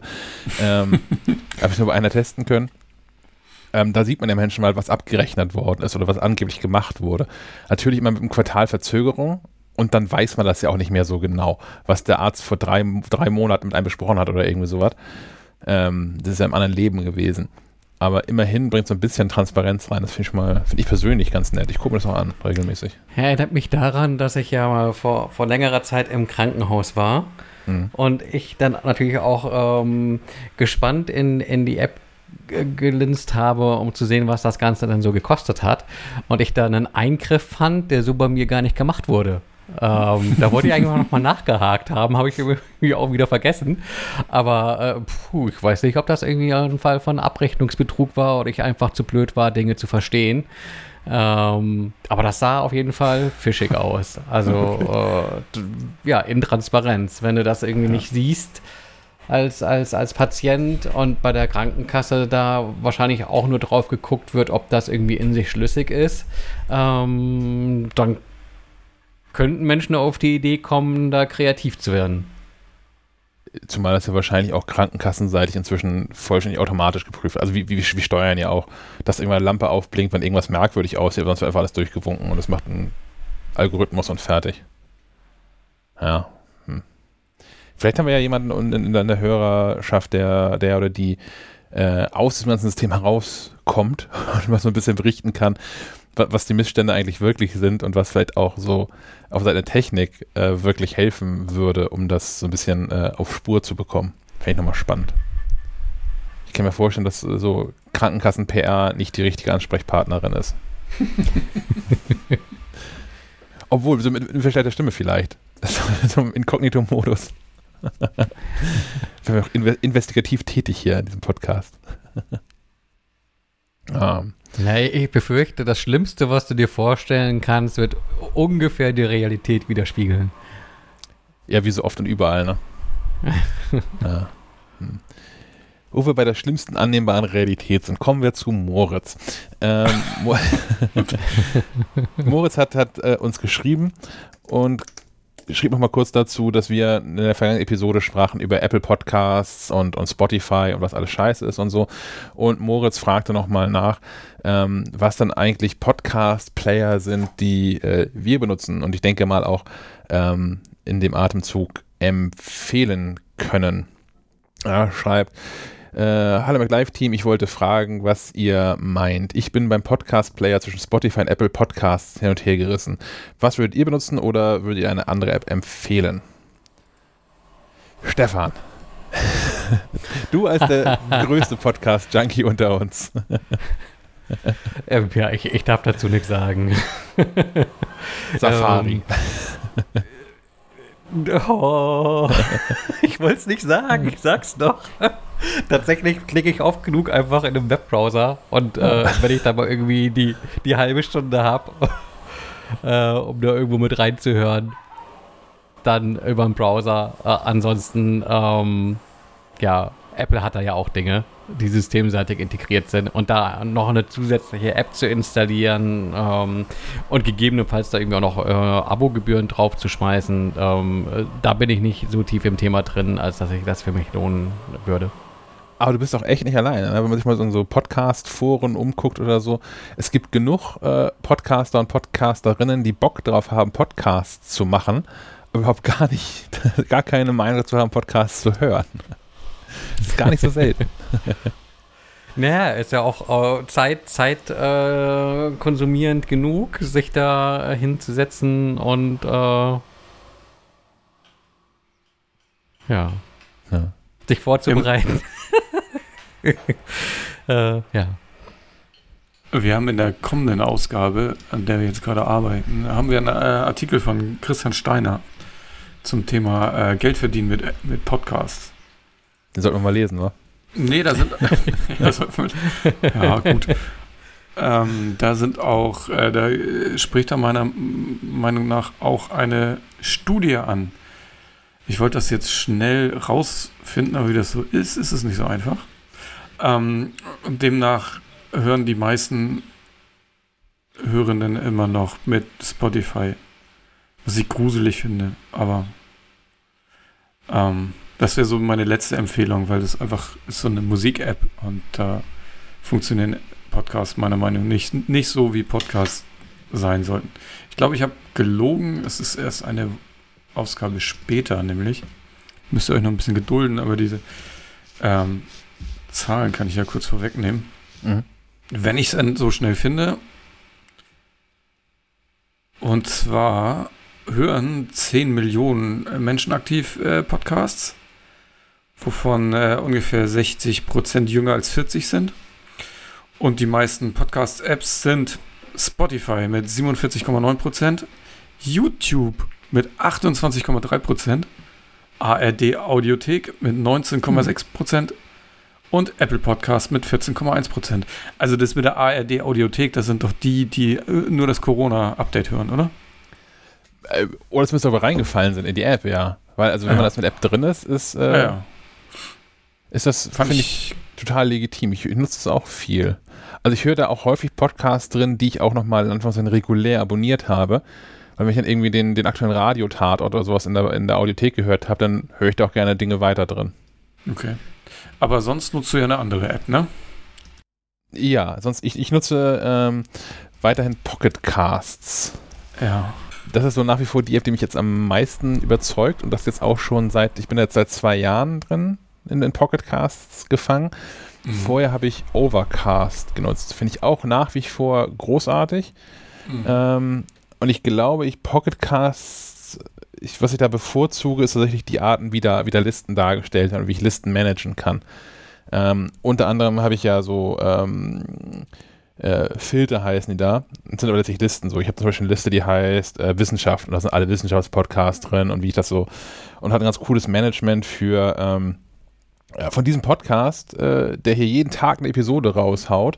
Wie viele Episoden möchtest du eigentlich, dass ich behalte? Und dann kannst du sagen, ja, immer die aktuellsten beiden. Zum Beispiel ähm, Tagesschau 100 Sekunden. Das ist so ein Podcast, den ich abonniert habe, einfach auch nicht jeden Tag höre. Und was da vor drei Tagen war, ist auch schon irgendwie wieder egal. So, das kann man automatisch dann löschen, das finde ich ganz cool. Ähm, anders als, als Spotify, das ist das, was du unter anderem auch gerade, glaube ich, meintest, ähm, unterstützen richtige Podcast-Player, ähm, Shownotes vollumfänglich und ähm, vor allem auch Kapitelmarken. Ähm, was ja auch so ein Thema ist, was bei Spotify meines Erachtens nach wie vor nicht funktioniert. Ähm, Kapitelmarken funktionieren aktuell in Apple Podcasts, also aktuell, das ist auch schon seit ein paar Jahren. In Apple Podcasts sind dafür gerade Show Notes kaputt. Ähm, die werden auch nicht immer, aber manchmal äh, ohne HTML angezeigt, also ohne dass da Links funktionieren würden da drin. Was natürlich super Ja. ätzend ist für Apple Menschen Podcasts Ja? Ist aktuell nicht so die Empfehlung, ne? Die haben da Ja. irgendwie alles irgendwie kaputt gemurkst und so. Da haben andere Apps doch, äh, sind da besser davor. Ja. ich mag Apple Podcasts immer noch sehr für ähm, fürs Entdecken von neuen Podcasts. Das ist Mhm. echt gut gemacht, finde ich. Mhm. Ich nutze äh, seit eigentlich fast Anfang an äh, Castro. Ähm, da ist das Entdecken, die haben, sie sind englischsprachig, haben aber auch deutsche Empfehlungen. Ist auch mal ganz gut, um da irgendwie neue Sachen zu, zu, zu finden. Äh, ich mag bei Castro diese, er hat so eine bi- bisschen besondere Bedienoberfläche. Also er bedient sich nicht so wie so eine Standard-App, sondern die haben sich so ein bisschen was dabei gedacht. Man, oben, unten wischen, hier und da klicken und so. Das finde ich irgendwie ganz, ganz fancy. Das finde ich bei, bei Pocket Cast ein bisschen langweilig. Also die sind ja auch eher so wie Apple Podcasts, so ein bisschen Ja. so ein klassischer Player. Ähm, und bei Castro ist, glaube ich, eine Besonderheit auch immer noch diese, diese Inbox. Also man hat verschiedene äh, Listen, sag ich mal. Äh, Man hat eine, eine Wiedergabeliste, ähm, wo no, Dinge reinfallen, die dann, wo oben dann immer das Aktuell, Aktuelle steht. Dann gibt es eine Inbox, in denen auch neue Sachen reinfallen und es gibt noch eine Bibliothek, in denen die Sachen nachher gesammelt sind und so. Und man kann je nach Podcast entscheiden, soll der jetzt an meine später hören Liste oder soll der einfach nur in die Inbox und ich gucke mir mal, ob, ob das Thema spannend genug ist. Das finde ich ganz gut. Also ich habe fast alle Podcasts landen bei mir in der, in der Next und ich entscheide dann, ob ich den hören will oder nicht. Das geht auch mit einem Klick, dann sind die halt wieder weg. Ähm, ich mag das von, von, von der Bedienung ganz äh, recht gerne. Ähm, man darf nicht vergessen, die sind, also Pocketcast und Castro sind beide kostenfrei, allerdings haben die natürlich ein Abo. Ich habe keins aktuell. Also die Grundfunktion kann man so nutzen. Es gibt ja noch Funktionen wie, oh, keine Ahnung. Ich glaube, Kapitelmarken kosten bei Castro und bei Pocketcast sind dann wieder andere Dinge, die Geld kosten. Ne? Das weiß ich jetzt nicht so genau. Da muss man dann mal gucken, ob man das braucht. Also, wie gesagt, ich höre sehr viel Podcasts. Ich komme bei Castro auch ohne Abo aus. Ja, man kann, es gibt Pocket Cast Plus, ich kann jetzt aber aus dem Kopf auch gar nicht sagen, ähm, was genau das beinhaltet. Und ich kann es auch in der App nicht nachgucken, weil ich das rechtzeitig gekauft habe, vor vielen Jahren schon als Pocket Cast Das ist ein rausgekommen ist. Live Oh, Lifetime-Event. Und bin Äh, Lifetime-Member, Lifetime. ja. Äh, also bei Castro sind es, ich kann es ja mal kurz hier, äh, äh, Trim Silence, also man kann so Stille rausschneiden, was ich aber auch total strange finde, äh, weil einige Podcasts leben auch davon, dass mal gedacht wird und man Mhm. So Denkpausen hat. Das finde ich auch irgendwie relevant. Äh, man kann die, die, die, ähm, die Stimmen irgendwie noch verbessern. Sideloading haben die als, als äh, Plus dabei. Also man kann irgendwelche Audio-Files einfach dann in die App schmeißen, dann kann man sie äh, ganz normal auch in seinem Player hören. Und auch Kapitelmarken. Gut, die sind hin und wieder mal spannend, aber meistens höre ich Podcasts eh einfach von vorne nach hinten durch. Hm. Ähm, dieses Rausschneiden von, von, von Stille hat ähm, Pocket Casts auch. Kannst aber pro Podcast festlegen, ob du das willst und wie aggressiv das sein soll. Und ähm, was ich bei Pocket Casts auch mag, und das ist Overcasts auch, Overcast auch großartig drin, bei Castro weiß ich es gar nicht, ist ähm, das Erhöhen der Abspielgeschwindigkeit, was da intelligent funktioniert. Also es ist einfach nicht so, dass so ein, so so so so ein Regler einmal auf plus 20% gedreht wird und alles ist 20% schneller, sondern ähm, Pocketcasts und auch Overcasts sorgen dafür, ähm, dass dann äh, quasi die, die, die, Episode insgesamt 20, 20% kürzer wird. Ähm, unter anderem halt dadurch, dass dann Stille rausgeschnitten wird oder das An Anstellen, ähm, wo, wo, äh, wo es sich anbietet, die Geschwindigkeit ähm, erhöht. Aber zum Beispiel bei Musik nicht. Zum, als, als Beispiel jetzt mal. Das finde ich eigentlich ganz angenehm, dass es so an den richtigen Stellen gestreckt, äh, nein, gestaucht wird. Ja, Moritz, ich hoffe, das waren äh, ausreichend Empfehlungen. Äh, vielleicht probierst du die einfach mal aus. Wie gesagt, die sind kostenfrei. Overcast auch? Weiß ich jetzt nicht. Overcast ist auch kostenfrei in der Basisversion, ja. Genau, dann probier die doch einfach mal aus. Und richtig interessant fände fänd ich deinen dein Eindruck. Unsere ja. Meinung hast du jetzt gehört? Ja. Ja. Genau, wenn, wenn du oder auch jemand anderes eine Meinung ähm, hast dazu, ihr erreicht uns wie folgt. Du erreichst das Team von Schleifenquadrat am besten per Sprachnachricht auf Signal, Trima oder per iMessage unter der Nummer 0160 95 37 88 40. Ich wiederhole 0160 95 37 88 40. Außerdem betreiben wir jetzt eine eigene Discord-Community. Du findest sie unter makliefe.de Discord. Ich finde ja immer noch, dass es das ein bisschen französisch klingt. Makliefe. Makliefe. Ja. Ähm, oh, wir, wir, haben noch einen, einen Gastredebeitrag ähm, heute. Ähm, einmal mehr ein, ein Interview. Ich kann schon ankündigen, in einer der nächsten Episoden werden wir auch ein Interview haben mit jemandem hier aus Kiel, der sich beruflich mit Lautsprechern ähm, befasst und mal erklären kann, wie das eigentlich alles so funktioniert und das auch tun wird. Heute aber ähm, gibt es ein Interview mit Steffen Horstmannshoff von Mission Me.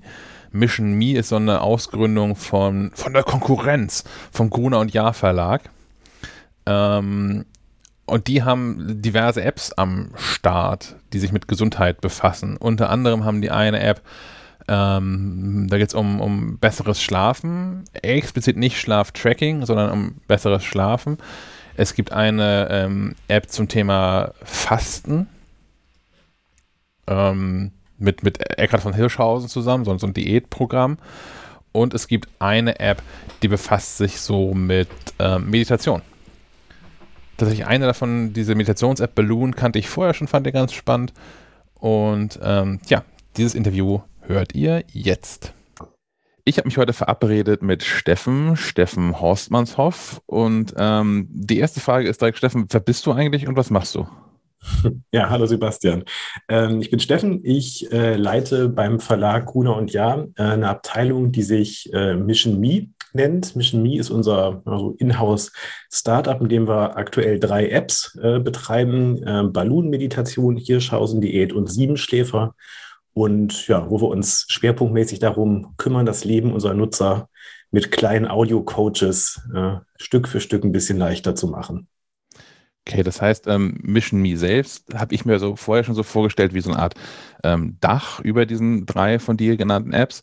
Und du hast gerade schon so einen Nebensatz erwähnt, ähm, das kommt alles, gehört alles zu Gruner und Ja. Gruner und Ja ähm, kann man kennen, sollte man, glaube ich, kennen, wenn man sich im deutschen Pressemarkt ein bisschen bewegt.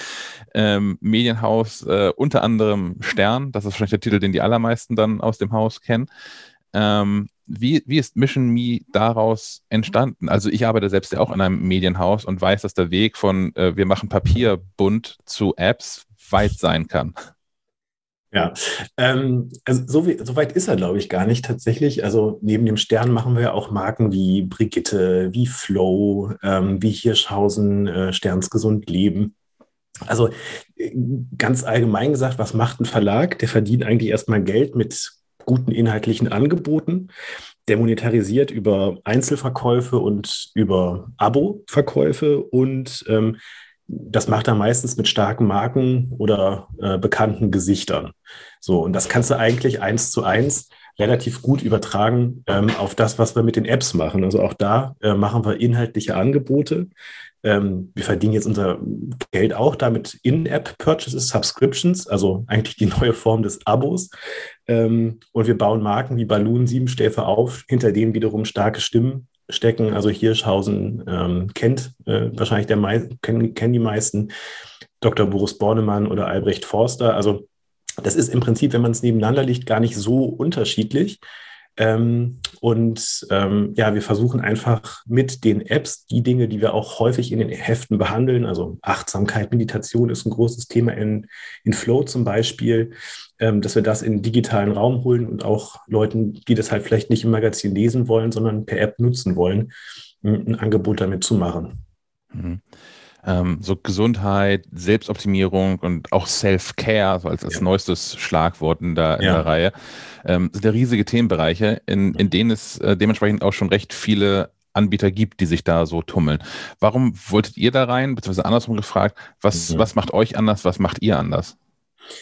Ja, also losgelegt äh, haben wir vor drei Jahren auch so ein bisschen natürlich mit der Frage, ist da eigentlich in dem Markt für uns noch, noch Platz? Also oder andersrum, brauch, brauchen Nutzer äh, ein Angebot, ähm, wie wir das damals mit Balloon, ähm, das war die erste App, die wir gemacht haben, ähm, brauchen Nutzer so eine App und was, was suchen sie dort? Und ähm, wir sind losgelegt, indem wir wirklich erstmal mit, ähm, tatsächlich, es klingt immer so ein bisschen übertrieben, aber wir haben, glaube ich, mit insgesamt 200 Nutzern gesprochen und einfach geguckt, was von den Angeboten, die es schon am Markt gibt, ähm, was finden die daran gut und was fehlt ihnen auch noch. Und sind auf etwas gestoßen, jetzt mal im Spezialbereich Meditation, wo wir zum Beispiel mit, mit, Balloon unterwegs sind.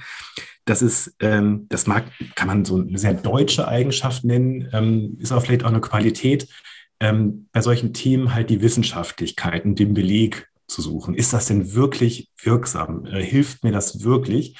Ähm, oder ist das so die Richtung Esoterik, Räucherkerze? Ähm, da möchte ich erstmal nichts mit zu tun haben. Also dieses Wissenschaftliche und dieses Evidenzbasierte, das war was, wo wir einen starken Bedarf ähm, gemerkt haben und wo wir als Haus natürlich auch ähm, mit der redaktionellen ähm, Power ähm, die Möglichkeit haben, Angebot zu schaffen, was wirklich überzeugt.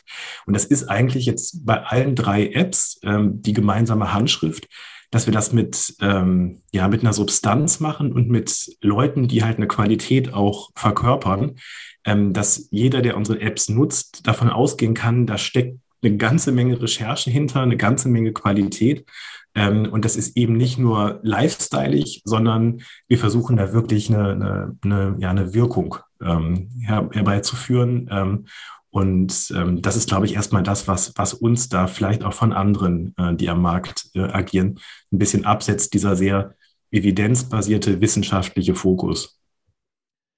Ich würde gerne ähm, eigentlich zu allen drei Apps was mit dir besprechen und lass uns mal gerne ruhig bei Balloon anfangen, wenn du damit schon gerade gestartet hast. Mhm. Ähm, an, an wen richtet sich diese App? Also es gibt ja wahrscheinlich nicht so den Typus des ähm, wissenschaftlichen Meditations- ja. Oder sowas. Also fange ich, es ist ein Balloon was für mich, wenn ich sage, ich, ich habe irgendwie, ich, ich, verspüre eine, eine innere Unruhe, ich muss da irgendwie was tun, was ändern. Also ist das so für den, für den Gelegenheitsmeditationskurs am, am Morgen oder ist das was, wenn ich das eigentlich ernst meine mit dem, ähm, mhm. mit dem Thema? Ja, also Erstmal muss man, glaube ich, sagen, das Thema Meditation, was, was es generell verdient, ist, dass es so ein bisschen aus der Nische, das ist es eigentlich auch nicht mehr so richtig, aber es, also es, es gibt eine ganze Menge Leute, die von dem Thema profitieren könnten, die vielleicht das noch nicht als eine relevante Option für sich sehen, weil sie eben denken, das hat irgendwas mit, mit äh, Klangschale und Esoterik zu tun. Mhm. Und das ist eigentlich sehr schade, weil es ähm, ja einfach wahnsinnig viele Studien gibt, dass ganz viele Menschen, ähm, die von Stress betroffen sind, von schlechtem Schlaf, von Konzentrationsmangel, dass die von Achtsamkeit und Meditationspraxis total profitieren können. Und das ist so ein bisschen erstmal die Zielgruppe. Wir glauben, dass es eine ganze Menge Leute gibt, die nicht von Natur aus sagen, hey, das ist genau mein Thema, aber für die das total spannend sein kann. Und für die ist eben dieser, diese Qualität, da hat sich jemand intensiv damit beschäftigt und ist Experte in dem Thema, ein totaler Treiber zu sagen, ja klar, dann, dann versuche ich es mal, hier fühle ich mich wohl. So. Und wenn man es dann nochmal so ein bisschen genauer runterbrechen möchte, haben wir am Anfang gesagt, es gibt ähm, jetzt mal so ganz typisch so fünf äh, Typen so in dem Meditationsbereich. Und zwei davon sind vielleicht jetzt nicht unbedingt unser Fokus. Mhm. Also das eine, was, was wir nicht äh, angehen, ist der vom Burnout Betroffene. So, also der hat wirklich ein, also ja, also da ist Stress so weit gekommen, dass er einfach ein Krankheitsbild äh, entwickelt hat. Und der muss natürlich erstmal eine ärztliche Behandlung und da ist eine App natürlich nicht die Antwort, jetzt irgendwie ähm, plötzlich wieder gesund zu werden. Dann gibt's aber, sagen wir mal so, die Präventierer. Das ist so der zweite Typ, der sagt, so, ich, ich merke, ich könnte da so in so eine Richtung laufen, dass ich wirklich vom Burnout betroffen bin. Ähm, da möchte ich äh, Vorsicht walten lassen und jetzt schon proaktiv, präventiv tätig werden. Das kann auch mit einem Spaziergang draußen gelingen, aber da ist, ist die App ein Baustein, um zu sagen, ich mache mal was dagegen und tu was dagegen, dass ich gar nicht erst in so eine ähm, Burnout-Falle reintappe. Die versuchen wir zu erreichen. Dann gibt es solche Menschen, die, sagen wir mal, so die Seelensportler sind. Also für die ist, ähm, ja, für die ist ähm, ist geistige Gesundheit genauso Teil von Gesundheit wie körperliche Fitness. Also die verstehen das ganzheitlich und sagen, Mensch, irgendwie, da möchte ich auch was äh, für tun und nicht nur meine Muskeln trainieren, sondern auch meinen Kopf. Ähm, und äh, dann gibt's ähm, die, ja, so, man kann das jetzt spirituellen nennen, das ist vielleicht auch schon ein bisschen despektierlich, so ist es gar nicht gemeint, aber vielleicht die, die halt sehr im Thema drin sind und für die ist vielleicht eine App als Einstieg äh, gar nicht mehr nötig, sondern die sind halt total in dem Thema drin. Ähm, und wir versuchen im, im Prinzip diese Mitte zu treffen. Leute, die was für sich im Guten tun wollen und das Schlechte vermeiden wollen und das in ihren Alltag integrieren wollen. Und dafür ist es halt super, eine Option zu haben, wo du mit 10, 15 Minuten am Tag einen total guten Weg hast, das halt so Step by Step zu lernen, ohne dass du irgendwie gleich einen Kurs besuchen musst oder irgendwie ein Wochenende mhm. investieren musst, sondern da geht es wirklich darum, so eine gute Gewohnheit zu entwickeln. Und dafür ist eine App ähm, eine, ja, ein gutes Angebot. Du meinst, du musst also nicht immer gleich nach Indien fliegen für irgendein Wochenende, für sieben Tage auf Goa oder irgendwie sowas kann man auch bestimmt machen. Es gibt ja auch ganz tolle Vor-Ort-Angebote. Also das ist ja auch gar nicht so ein Entweder-Oder. Aber für mhm. die Leute, die einfach mal irgendwie so einen, den Fuß ins Wasser halten wollen und sagen, so ist das was für mich, ich möchte es mal kennenlernen, dafür ist eine App natürlich ein total niedrigschwelliges Angebot. Ich gehe mal davon aus, dass du selbst auch ähm, Balloon nutzt. Ähm, muss man sich da irgendwie zu disziplinieren, das regelmäßig zu machen? Oder andersrum gefragt, du sagst gerade täglich 10 bis 15 Minuten. Hältst du das durch? Also tatsächlich ist es ja so, dass ähm, wie bei jeder guten Gewohnheit ähm, ist das nicht, ist es natürlich nicht ein Selbstläufer. So, wir versuchen es halt in der App möglichst ähm, einfach zu machen, indem wir die Einheiten nicht, nicht zu lang machen, indem wir dich von Anfang an an die Hand nehmen. Es gibt einen Einführungskurs, dann so den Vertiefungskurs und da kannst du ein Thema abtauchen, das dich besonders interessiert, sei es jetzt Konzentration, Schlaf äh, oder Gelassenheit. Ähm, und natürlich gibt es immer auch äh, Menschen, für die die Lösung ähm, keine geeignete Option ist, um in so ein Habit zu kommen. Mir selbst ist das damit ganz gut gelungen, muss ich sagen. Jetzt muss ich ein bisschen einschränkend sagen, wenn man die App selbst betreibt und täglich damit zu tun hat, ist man jetzt auch nicht so der repräsentativste Nutzer, weil natürlich hat das auch immer was mit Arbeit dann zu tun. Ähm, aber ich glaube schon, dass es, ähm, das sehen wir auch in den Zahlen, so wie es uns gelingt, die Leute so in, in, in die Gewohnheit zu bringen, dass das für viele eine total gute Option ist und dass man es eher durchhält, wenn man es gut in seinen Alltag integrieren kann, als ähm, die Stunde, die man sich irgendwo für andere Aktivitäten wegblocken muss. Das war so ein bisschen auch Hintergrund der Frage. Ich kann mir gut vorstellen, dass es, ähm, selbst wenn man an so einer App, die der Entspannung dienen soll, arbeitet, nicht immer entspannt zugeht. Und wenn die dann schon arbeitstechnisch den Tag bestimmt, dass man sich vielleicht privat auch gar nicht mehr sehen kann dann. Ja, also ist es ja, äh, ne, da, da, bin ich aber auch wahrscheinlich so, es gibt jetzt nicht so viele, die jetzt beruflich damit zu tun haben. ähm, also natürlich, klar, das ist, da bin ich jetzt nicht der typische Nutzer. Und Schon klar. Klar höre ich einen Kurs und denke, ach, das hätten wir noch irgendwie nochmal anders einfliegen können. Also das kritische Bewusstsein kann ich dann eben nicht so ganz ausschalten häufig. Ähm, ja, das ist wahrscheinlich mein Problem. Ähm, als zweites gibt es da diese Diät-App, die Hirschhausen-Diät. Ähm, ja. Wie, wie kam es denn da zu der Kooperation? Also es gibt dieses Heft natürlich sowieso schon, ja. aber ähm, kam da eher der Dr. Hirschhausen mit einer Idee zu euch und brauchte jemanden, der das druckt und eine App draus macht? Oder hattet ihr die Idee zur App und brauchtet dann ein, in deutlichen Anführungszeichen, so ein Maskottchen dafür, dass das ein bisschen äh, nach vorne trägt? Ja, die Entstehungsgeschichte an der Stelle ist, ähm, wir hatten ähm, das Thema Intervallfasten, was ähm, ja auch ein bisschen kurioserweise ähm, als Hirschhausen-Diät äh, in Deutschland bekannt auch geworden ist. Ähm, da sagt ähm, äh, Dr. von Hirschhausen selber, es ist weder eine Diät noch ist von mir, aber es ist halt irgendwie die Hirschhausen-Diät geworden. Und das erste, wo das halt populär geworden ist, war tatsächlich äh, ganz klassisch im Magazin. Also die Ausgabe, die sich mit dem Thema äh, Inter, äh, Intervallfasten beschäftigt hat, die hatte wahnsinnig gute Verkaufszahlen. Und mhm. ähm, da konntest du einfach merken, da ist ein Thema. Und die Frage, die, ähm, die, die, die wir uns dann gestellt haben, ist, Gibt es da eigentlich eine Möglichkeit, da auch, auch ein inhaltlich äh, stimmiges Konzept für eine App draus zu machen? Denn du könntest ja auch sagen, naja, du kannst dich halt irgendwie im Internet darüber schlau machen, du kannst irgendwie, ähm, kannst jetzt auch einfach sagen, ich brauche vielleicht eine Uhr und ein bisschen Disziplin, dann geht Intervallfasten auch von selbst. Also so kompliziert ist es nicht und das ist ja auch irgendwo der Charme. Und ähm, was wir aber gesagt haben, ist, lass uns doch mal ein Angebot machen, das halt diesen, diesen inhaltlichen Ansatzpunkt der, äh, des Intervallfastens, so wie Hirschhausen ihn auch ähm, äh, versteht, ernst zu nehmen. Zu sagen, eigentlich ist es erstmal ein Thema, wo ich ein paar Sachen machen kann. Ich kann eine Routine entwickeln. Das machen wir mit unseren Apps sehr gut, dass wir halt irgendwie auch in kleinen Einheiten pro Tag immer so den Motivationsschub geben und sagen, Mensch, irgendwie ähm, bleib dran, es lohnt sich. Das ist so das eine, was, glaube ich, eine App sehr gut ähm, leisten kann. Ähm, das zweite, ähm, was, glaube ich, auch immer in diesem Konzept drinsteckt, ist, dass Intervallfasten ja nicht ein Konzept ist, wo es darum geht, mal schnell irgendwie äh, ein paar Pfunde runter zu hungern, sondern das auch ein Rhythmuswechsel im Leben bedeuten kann. Also ich stelle irgendwie, fange an, meine Ernährung umzustellen und entdecke, hm, das tut mir eigentlich ganz gut.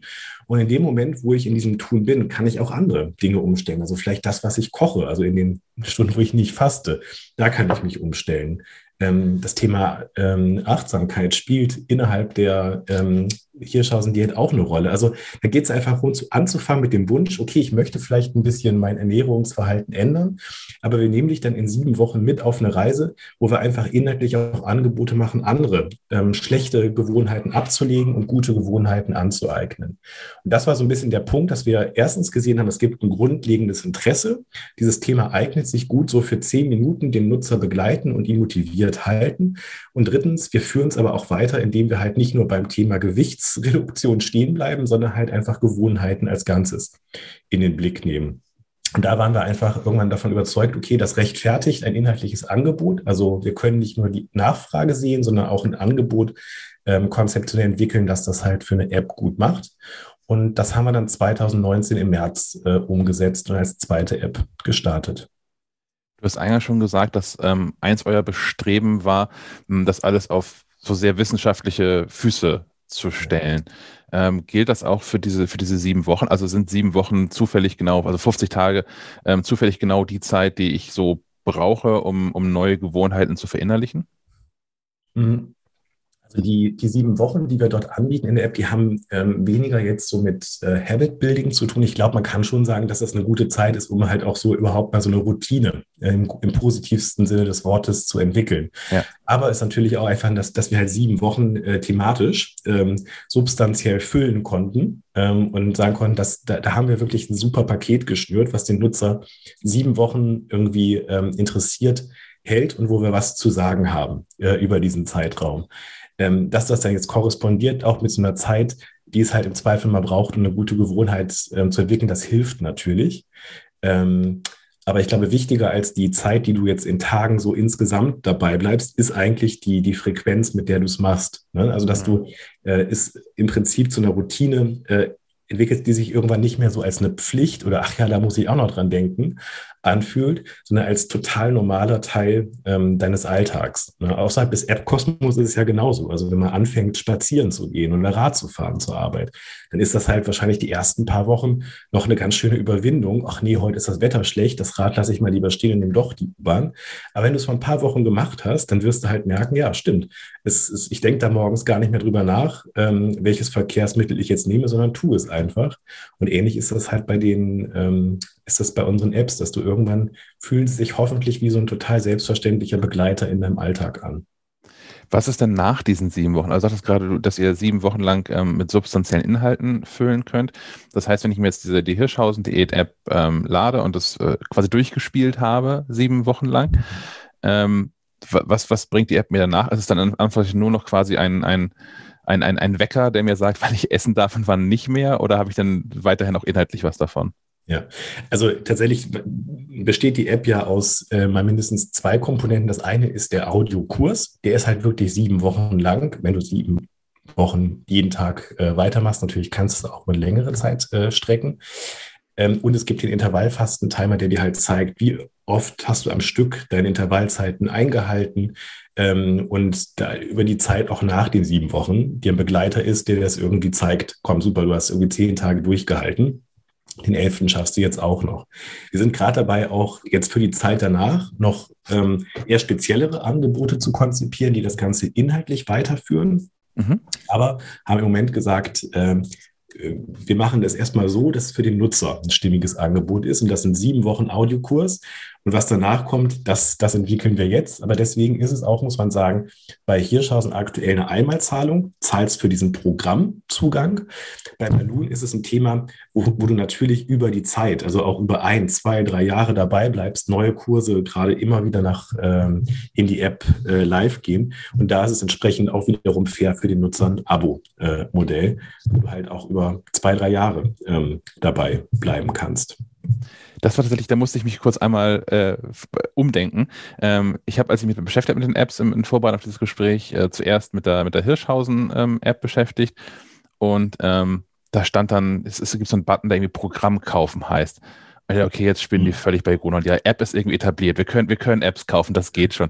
Und habe den Moment gebraucht, um zu verstehen, dass ich tatsächlich die, die App eher so eine Hülle ist, in der ich was anderes eigentlich kaufe. Mhm. mhm. Ähm, aber das erscheint mir sinnig, ja. ja, ja, das ist ein, also das, das Wort Programm, das, das äh, ist tatsächlich vielleicht ein bisschen sperrig, aber inhaltlich steckt da einfach nur dahinter. Beim einen kaufst du halt den, den Zugang über die Zeit und beim anderen das Programm, was ja. halt aus sieben Wochen besteht, genau. Das mag auch einfach dem geschuldet sein, dass ich einen eher technischen Hintergrund habe und bei Programm nicht an, an Programmheft oder irgendwie sowas denke, sondern ja an, an Software. Ähm, okay, nach, nach einem ganz ähnlichen Prinzip wie die beiden, die wir schon besprochen haben, funktioniert ja auch dann die Sieben-Schläf-App. Da habt ihr euch ja auch äh, einen, einen renommierten Wissenschaftler ähm, rangeholt, der so ein bisschen plakativ für das ganze Projekt und Programm steht. Und ähm, was, was lerne ich von dem dann so? Ja, also was das, das wiederum kommt aus ähm, der Erkenntnis, dass ähm, die Schlafkurse in Balloon ähm, etwas sind, was halt wahnsinnig häufig frequentiert worden ist. Und dann haben wir uns angefangen, mit dem Thema zu beschäftigen und zu gucken, brauchen wir jetzt mehr Schlafkurse und mehr Schlafübungen in Balloonen oder was, was steckt da eigentlich hinter? Und je mehr du in dieses Thema guter Schlaf, Schlafqualität einsteigst, ähm, desto mehr öffnet sich halt ähm, ja so ein ganz eigener Kosmos, wo du A merkst, das beschäftigt wahnsinnig viele Menschen. Also ganz viele irgendwie, wenn sie über persönliche Gesundheit nachdenken, dann denken sie halt genauso an, an Körpergewicht und, und, Muskelmasse und Ernährung. Und also ganz, das sind, glaube ich, die Themen, die bei ganz vielen ähm, so ganz oben ähm, schon im Bewusstsein sind. Aber dass es aber auch vielleicht für den Körper nicht so ganz gesund ist, immer um ein Uhr ins Bett zu gehen oder die Augen nicht zuzubekommen, das ist, glaube ich, also für die, die es betrifft, äh, für, für, die ist das total bewusst. Aber was guter Schlaf auch so mit, mit der eigenen Lebensqualität macht, das ist, glaube ich, noch bei vielen nicht so äh, präsent im Kopf. Trotzdem haben wir gesehen, für viele äh, unserer Nutzer schon in Balloon ähm, ist es ein Riesenthema, äh, was sie zu beschäftigen scheint. Und je mehr wir abgetaucht sind, desto mehr haben wir gemerkt, okay, das ist nicht nur so ein, so ein kleines Anhängsel von Meditation. Also ich, ne, ich mache das so als kleines, kleines Bonusprogramm, sondern es ist ein Thema, was halt eine eigene App rechtfertigt, weil es halt einfach eine inhaltliche Tiefe hat und auch ganz spezielle äh, Bedürfnisse bedienen muss. Da wollen wir äh, uns tiefer mit beschäftigen, das Thema ernst nehmen und ähm, haben gesucht nach einem passenden Kopf, der uns da inhaltlich ähm, begleiten kann. Und das mit ähm, dem Schlafforscher äh, Albrecht Forster ähm, gefunden, der ähm, ja auch da wieder ein, ein, Programm, kommen wir zu dem Begriff, äh, anbietet, ähm, wo es halt wirklich um, um, um das, das Thema aus allen möglichen Perspektiven geht. Ähm, wie viel Schlaf brauche ich denn wirklich? Gibt es so die eine Zeit, die ich da brauche? Sind diese acht Stunden, die da immer im Raum stehen, wirklich das, was jedem Menschen äh, gleichermaßen gut tut? ähm, wenn ich nicht schlafen kann, was kann ich da irgendwie vielleicht schon tagsüber tun, um, um die Nacht besser zu machen? Wie, was muss ich im Schlafzimmer beachten? Ähm, ist das Handy äh, neben dem, dem äh, Bett denn wirklich äh, so schlimm, wie man immer denkt, oder können wir es irgendwie nutzbar machen für guten Schlaf? Und ähm, genau, und beleuchten da im Prinzip ähnlich wie bei Hirschhausen über äh, ein Programm, ähm, einmal das ganze Thema von allen Seiten, bieten aber dann auch so ganz konkrete ähm, Einschlafhilfen an. Das sind Schlafgeschichten für Erwachsene, das sind Naturklänge, ähm, das sind auch Meditationen in äh, Sieben Schläfer drin. Körperreisen und, und, und, sodass wir da versuchen, nicht nur irgendwie das äh, Thema äh, über, den, über das Wissen, dafür ist der Kurs da, sondern auch über die Praxis ähm, äh, mit konkreten Einschlafhilfen zu begleiten. Okay. Ich habe eingangs schon erwähnt, dass es so einen ganzen Sack voller Apps gibt, die aus dieser Richtung kommen. Und ganz viele davon sind letztlich ja so ähm, glorifizierte Tracking-Tabellen, wenn man ehrlich ist. So, wo man ja. irgendwie ein paar Dinge einträgt und dann am Ende rechnet das Ding, die App aus, wie viele Stunden ich geschlafen habe und wie viel nicht oder so. Ja. Oder kann bestenfalls vielleicht noch messen, wie lange ich tatsächlich geschlafen habe. Ja. Mm, bei euch ist das Kernstück ja schon irgendwie was anderes, nämlich eher so die, das Programm, die Kurse, die Wissensvermittlung, die da drin steckt. Also äh, Elemente, bei denen ich was lernen kann. Ähm, habt ihr trotzdem Sorge, dass euch da zum Beispiel Apple selbst irgendwie das Wasser abgraben könnte? Also Schlaftracking-Funktion hat Apple ja schon mit drin und versucht das ein bisschen zu erklären, was es eigentlich soll, systemseitig schon. Und jetzt ähm, am Montag auf der WDC, wir sprechen heute am 10. Juni, dem Donnerstag, ähm, diese, diese Atmungs-App jetzt auf Mindfulness ausgeweitet, ähm, was ja schon so ein bisschen in die Richtung von Balloon geht. Ähm, Wäre ja. das ein Problem für euch oder steht ihr da drüber? Also ich würde erstmal sagen, was, was generell gut ist an solchen Initiativen, ist, dass diese Themen halt populärer werden. Und dadurch, dass halt Apple äh, selber sagt, wir führen die Mindful Minutes ein, ähm, ne? also wie, wie, wie viel ähm, meditiert hast du denn so in, äh, am Tag, ähm, dass das Thema Schlaf dort äh, auch überhaupt eine Relevanz bekommt. Erstmal ist es generell gut, weil diese Themen in ihrer Wichtigkeit einfach in, in der breiten Masse, glaube ich, dadurch populärer werden. Und mhm. ich glaube dann äh, eine Ebene dahinter ähm, ist es wichtig, dass du halt mit den Dingen, die du anbietest als App-Anbieter, eben nicht versuchst, da irgendwas zu reproduzieren, was dann Apple eins zu eins auch so macht, sondern halt Dinge tust, die entweder inhaltlich tiefer da reingehen, also ähm, ganz konkret die Meditation in Balloon oder bei Siebenschläfer eben nicht stehen bleibst bei dein Schlafscore war diese Nacht ein 78. Was heißt denn das jetzt? Ist das gut? Ist das schlecht? Vielleicht macht es mir sogar eher Stress, sondern halt dann auch Routinen anbietest. Also das ist zum Beispiel das, was wir dann dahinter anbieten.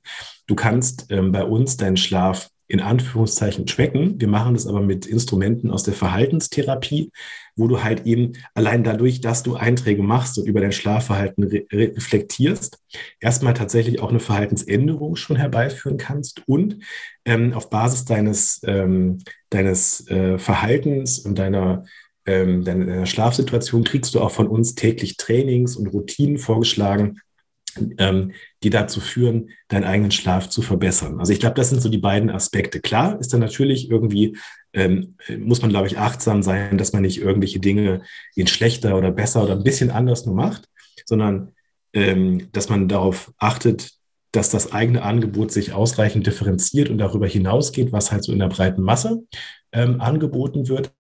Aber generell würde ich sagen, äh, wir freuen uns persönlich darüber, dass diese Themen halt äh, darüber eine Popularität bekommen und ähm, Seitenbemerken, es zeigt auch, dass halt zwischen dem, was Apple so für seine Nutzer an Rele also für relevant hält und den inhaltlichen Angeboten, die wir dort machen, dass da eine große erstmal Schnittmenge besteht und wir mit den Themen schon auf die richtigen äh, Themen gesetzt haben, glaube ich. Tatsächlich musste ich auch feststellen, oder habe ich festgestellt, ähm, dass mir Apps, die dann eher so, so einen erklärenden Ansatz haben, haben auch deutlich eher helfen oder deutlich weiterhelfen. Ich habe mal eine Zeit lang ähm, fürs, fürs Magazin parallel mit einer Freundin so diverse von diesen, diesen Tracking-Apps, die mit Apple Watch zusammen funktionieren, ausprobiert. Und das stimmt schon, was du sagst. Wenn dann am Ende des, am Ende des Tages, ich weiß, am Ende der Nacht eine Zahl bei rausfällt, ähm, das, das birgt auch die Gefahr, wenn man ein eher kompetitiver Typ ist, dass mhm. auf einmal Schlafen so einen, einen sportlichen, einen merkwürdigen sportlichen Anreiz äh, entwickelt, wo man aber eigentlich gar nicht viel gewinnen kann, indem man da, also wenn man so einen Anreiz drin sieht, diesen Score hoch zu bekommen, tut man ja wahrscheinlich schon aktiv alles gegen einen hohen Score. Ja, genau. Also ganz konkretes Beispiel. Ich meine, ich bin da nur wirklich nicht der Schlafexperte, das könnte Albrecht viel besser sagen. Aber ein plastisches Beispiel ist, dass er im Kurs sagt, wenn du nachts wach im Bett liegst und du kannst nicht einschlafen, dann steh kurz auf. Dann schreib vielleicht mal kurz auf, was beschäftigt dich gerade? Was, äh, was sind die Gedanken, die, die so kreiseln? Und bleib nicht wach im, im Bett liegen und mache das Bett zu einer Problemzone. Ich kriege die Augen nicht zu, ich bin nicht normal, sondern steh erstmal einmal auf, mach eine kurze Runde durch die Wohnung und leg dich dann wieder hin. Und was so ein Tracker machen würde, würde sagen, oh, die Schlafqualität war nicht gut, du bist ja aufgestanden, du warst aktiv und hast dich bewegt.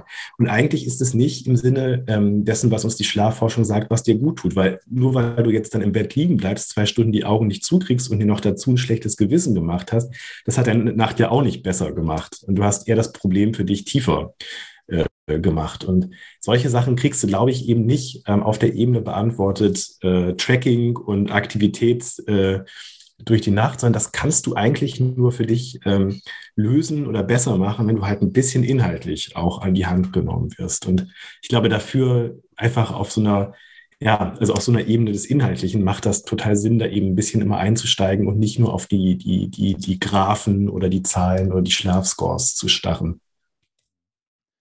Ich würde gerne einmal auch äh, mit, Blick auf Apple nochmal auf das Businessmodell so kommen. Du hast gerade schon gesagt, dass ähm, Balloon und Siebenschläfer sind im Prinzip klassische Abo-Modelle und ähm, die, die Hirschhausen-Diät ist äh, so ein Paketpreis, den ich da ähm, bezahle. Ähm, und obwohl ihr ein recht großes Haus im Rücken habt, seid ihr ja so aus äh, Apples Sicht vermutlich eher so eine kleinere Entwicklerbude. Ähm, und gerade auch für den, für den App Store, für den ähm, Apple momentan ja gerade ganz gut in der Kritik steht und auch immer mal wieder. Ähm, hast du da eine konkrete Meinung zu? Also ist das eher so, zockt Apple die Entwickler ab oder passt das schon irgendwie für euch? Ja, ich glaube, das, das Bild ist ja erstmal wahrscheinlich, ist natürlich eine sehr erhitzte Debatte gerade. In der Tat, ja. Die, die, die, Wahrheit ist wahrscheinlich irgendwo dann auch in der Mitte, würde ich mal behaupten. Also ich glaube, was man in der, in der ganzen Debatte erstmal sagen muss, ist, dass es manchmal sehr verkürzt ist, irgendwie so die, die Abzocke, so als ob da nichts dahinter steht. Man muss natürlich erstmal sagen, viele der Techniken, äh, der Abrechnungen, der Subs des Subscription Managements und, und, und, sind ja Dinge, ähm, die willst du im Zweifel auch als kleine Entwicklerbude nicht bauen und bist auch ganz froh darum, dass du diese Technik halt auf einem aktuellen Stand ähm, äh, gehalten bekommst. Ich glaube, das muss man der Fairness halber immer ähm, dazu sagen. Du kriegst auch im Prinzip eine Reichweite, eine Sichtbarkeit im Store. Ähm, natürlich kannst du die auch, kann man da auch sagen, okay, mit Apple Search Ads und Code kann, musst du die auch manchmal erkaufen, aber erstmal ist es eine, ist es eine, eine Ladenfläche, ähm, in der du auch einfach ausliegst. Auch das ist, glaube ich, auf der Habenseite zu sehen. Und ich glaube, die Debatte, die aktuell läuft, da geht es ja auch glaube ich, und das da finde ich dann, ist, ist, ist eine Diskussion erstmal gut, äh, auch um Fairness. Also ist es irgendwie, ähm, ist es äh, okay, dass es auch von diesen 30 Prozent Ausnahmen gibt, dass halt Videostreaming-Dienste manchmal vielleicht anders behandelt werden oder größere Unternehmungen mal Ausnahmeregelungen kriegen gegenüber den kleinen. Ich finde, da ist eine Debatte durchaus echt auch fruchtbar und, und gut. Ähm, und es ist ja auch viel in Bewegung. Also das Small Business Programm mit 15 Prozent. Ähm, der, der Cut, der von 30 auf 15 geht bei ähm, Abo-Verlängerung und so. Also ich glaube, die, die Diskussion ist da in Bewegung und dass darüber gesprochen wird, finde ich auch erstmal gut. Ähm, ich glaube, man muss manchmal vielleicht so ein bisschen das runterkochen, so auf die, auf die Essenz und sagen so, ähm, was kriegt man, äh, wo, wo gibt es vielleicht Ungleichheiten und wie kriegt man das in Zukunft so hin. Äh, am Ende hast du ja auch eine Interessensgemeinschaft. Ne? Also je, je, je besser dein Geschäft läuft, desto mehr kannst du in Inhalte, in Qualität, in die Weiterentwicklung der App ähm, investieren und gute Apps, ein gutes, äh, gut funktionierendes Ökosystem, das ist wiederum auch in Apples äh, Sinne. So, also ich glaube, am Ende, ja, ist, äh, ist es nicht schwarz-weiß, sondern grau und die Debatte, ähm, ja, wird, glaube ich, besser, je, je mehr man so auf die Details guckt und nicht so in, im Plakativen verbleibt. Der Herr. Ähm, wir haben im Vorgespräch schon ähm, herausgefunden, dass wir über diese ganz detaillierten technischen Neuerungen, die Apple so vorgestellt hat auf der Entwicklerkonferenz, beide eher auf so einer Metaebene hinwegschweben und eher so das in, in, in, Grundzügen nachvollziehen können, aber nicht diejenigen sind, die im Zweifel im Maschinenraum sitzen und feststellen, welches Zahnrad jetzt wirklich irgendwie Erneuerung braucht oder so. Ähm, Hast du trotzdem was mitgenommen von Apples Ankündigung, was für euch konkret irgendwie Vorteile verspricht? Oder worauf ihr schon länger gewartet habt? Oder mhm. andersrum gibt es Sachen, die immer noch fehlen, die ihr, ihr dringend bräuchtet, ähm, damit es ja. noch weiter vorangehen kann? Ja, also das hat, glaube ich, erstmal weniger mit, mit, mit der aktuellen ähm, Konferenz oder ähm, technischen Geschichten zu tun. Ich glaube, eine Sache, mit der, der wir ähm, zu tun haben, wo es, glaube ich, auch viele Entwickler gibt, die jetzt vielleicht nicht so im klassischen Sinne global unterwegs sind, ähm, das ist, glaube ich, dass du halt immer merkst natürlich, dass, dass Apple einfach ein globales Unternehmen mit App Stores in 175 Ländern ist und wir natürlich Angebote machen, die jetzt auch erstmal ein sehr lokales Angebot machen. Ne? Also Hirschhausen nimmst du nicht mit ins Ausland äh, mhm. einfach so ähm, und eine Meditations-App für den deutschen Markt speziell entwickelt, die übersetzt du jetzt auch nicht einfach ins Spanische und machst dort weiter. Und gleichzeitig ist viel von dem, was im App Store ähm, passiert natürlich auch verständlicherweise aus Apples Sicht auf so einem globalen Level angesetzt, was ich ne, erstmal aus einer unternehmerischen Sicht verstehe, sonst müsstest du Redaktionsteams in jedem Land haben, die halt jeweils das einzelne Land kuratieren. Aber das ist, glaube ich, so was, was, was ich mir zukünftig wünsche. Das kann man so einen lokalen Ansatz nennen, äh, statt einem globalen. Also einfach im Prinzip, ja, ihr seid in, in allen Ländern präsent, aber ihr habt auch eine Sicht, was halt speziell vielleicht der Bedarf im jeweiligen Land ist weil das schon etwas ist, was wir irgendwie von unseren Nutzern hören, dass sie sehr dankbar sind, äh, sich mit ähm, dass sie von unseren Apps sich sozusagen gemeint und angesprochen fühlen. Und das würde ich mir so auf einer Kurationsebene im App Store noch ein bisschen mehr wünschen, dass halt diese lokalen Besonderheiten ein Stück weit noch mehr Berücksichtigung finden. Da ist ein bisschen was passiert in den letzten Monaten und Jahren, aber das, das wäre, glaube ich, erstmal so ein Wunsch auf einer, ähm, auf einer App Store-Ebene. Ähm, Wie gesagt, das hat jetzt nichts mit technischen ähm, Wünschen und äh, Features und Code zu tun, sondern eher mit, ähm, ja, mit so einer App Store generell ähm, Frage es ist ja auch tatsächlich ein bisschen verrückt, dass da so, bisher so wenig passiert. Das habe ich ja auch schon äh, in verschiedenen Gesprächen auch selbst schon festgestellt. Und äh, auf der einen Seite ist es ein bisschen beruhigend, dass es auch ähm, einem, einem Haus wie Gruner und Ja nicht anders geht. Die sind noch ein bisschen größer als wir. Und ich weiß gar nicht, wie viele Apps das über so alle, alle Titel verteilt sind, die äh, Gruner und Ja da so befeuert. Ähm, das ist natürlich, ab einer gewissen Größe profitiert man sicherlich von direkterem Kontakt zu Apple, aber dass es im App Store ähm, dann ähnliche Hürden für alle sind, ist ja irgendwie auch schön. Ja, genau. Das, das, das, das, das Spielfeld ist für alle gleich. Das ist ganz gut. Das stimmt. Ja, man muss ja auch sagen, es ist ja auch schön, dass man tatsächlich im Gegensatz zum Beispiel zum Play Store einfach auch, da gibt es auch einfach Menschen, die kuratieren und gucken das an und, und bauen Stories drumherum.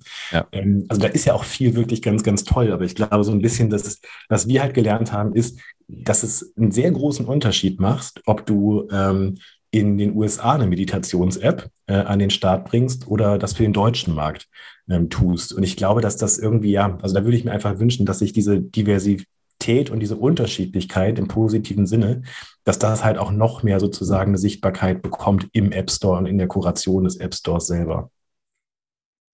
Wie sieht es denn mit der Zukunft bei, bei Mission Me so aus? Bleibt es erstmal bei diesen drei Apps, die wir besprochen haben? Oder steht da schon ein neues Projekt in den Sportstartlöchern, über das du sprechen kannst und möchtest? Ja, also natürlich juckt es einen immer in den Finger, weil es gibt natürlich ganz, ganz viele Themen, wo wir glauben, da könnten wir auch mit einem, äh, mit einem Angebot helfen. Wir haben uns für den Moment ähm, ja ein Stück weit die Maßgabe gegeben, auf die drei Themen, die wir jetzt bespielen, weiterhin zu fokussieren, weil es schlicht und ergreifend einfach, da ist jetzt Deutschland äh, im digitalen Bereich gar nicht so, äh, äh, ja, ist ziemlich vorne mit dabei, weil es ja auch aktuell Entwicklungen gibt ähm, in der ähm, Primärprävention, also in der Gesundheitsvorsorge äh, und auch bei digitalen Gesundheitsanwendungen, Apps tatsächlich mittlerweile als ein Mittel zu sehen, was einfach in, ja, im Gesundheitswesen und in der ärztlichen Versorgung durchaus eine, eine Rolle spielen kann. Also so raus aus dem Lifestyling hin wirklich so in den Gesundheitsbereich. Und da haben wir so ein bisschen was vor, die nächsten Monate und Jahre, und um diese Angebote einfach nicht nur dem äh, in Anführungszeichen normalen App Store-User zur Verfügung zu stellen, sondern halt auch zu gucken, dass all die, die zum Beispiel ähm, das wirklich aus gesundheitlichen Gründen brauchen, dass wir da auch Angebote machen. Und da ist der deutsche Markt wiederum sehr speziell, also in dem, was da irgendwie so an Gesundheitswesen, Krankenkassen und so weiter drumherum ist. Und darauf fokussieren wir uns, da Partnerschaften jetzt zu machen, den deutschen Markt, den deutschsprachigen Markt einfach tiefer zu bearbeiten, was einfach aus einer, wenn man jetzt aus so einer Geschäftslogik guckt, für uns auch total sinnvoll ist, weil wir eben nicht wie die Headspace oder Calms in 175 Ländern total breit gehen, sondern in dem Markt, in dem wir halt zu Hause sind und vielleicht auch einfach den lokalen Vorteil haben, eher tief reingehen und den halt wirklich ähm, ja mit all seinen Chancen und aktuellen Entwicklungen, die er da bietet, halt wirklich gut bearbeiten wollen. Wie speziell so Gesundheitsmärkte sind, habe ich gerade an anderer Stelle nochmal gemerkt. Ich habe nach der WDC ähm, mit Menschen von, von Apple über deren Ambitionen jetzt in der ganzen Health-Geschichte ähm, gesprochen. Und die haben dir auch vorgestellt, dass irgendwie Health Provider, wie es so schön in den USA dann heißt, ähm, da Daten in meine App mit rein, reinspielen können und was nicht alles. Und dieses Gespräch war einigermaßen mh, mm, schwierig, weil, weil sowohl die, die netten Damen und Herren aus den USA wenig Verständnis dafür hatten, wie eigentlich so der deutsche Gesundheitsmarkt versteht und mit was für Fragen ich da eigentlich so komme. Mhm. Und gleichermaßen versteht ja auch hier in Deutschland niemand, wie der US-Gesundheitsmarkt so funktioniert. Ja. Und ich glaube, aus diesen komplett unterschiedlichen ähm, institutionalisierten Funktionsweisen ergeben sich auch völlig andere Ansprüche an, an so Apps, weswegen ich mich persönlich auch, ähm, ich habe diese ganzen äh, Meditations-Apps oder Mindfulness-Apps, ich will nicht sagen alle, aber doch einen Großteil davon durchgespielt. Und mhm. das ist genau das Problem, was du gerade sagtest. Ich fühle mich da von vielen irgendwie gar nicht so richtig gemeint, weil das alles irgendwie Gesundheit mindestens mal in Deutschland, wahrscheinlich auch in Europa, anders funktioniert als anderswo in der Welt und Ansprüche, Anforderungen und Erkenntnisse auch ganz anders sind. Ja, total. Also das Lustige ist, das sind ja ganz häufig, also wenn man dann fragt, so warum fühlst du dich da nicht gemeint? Ähm, so, dann, ich, ich glaube, das sind häufig Dinge, die man gar nicht so total direkt benennen kann. Mal ja. fällt einem vielleicht eine Formulierung auf, die irgendwie so ein bisschen komisch ist.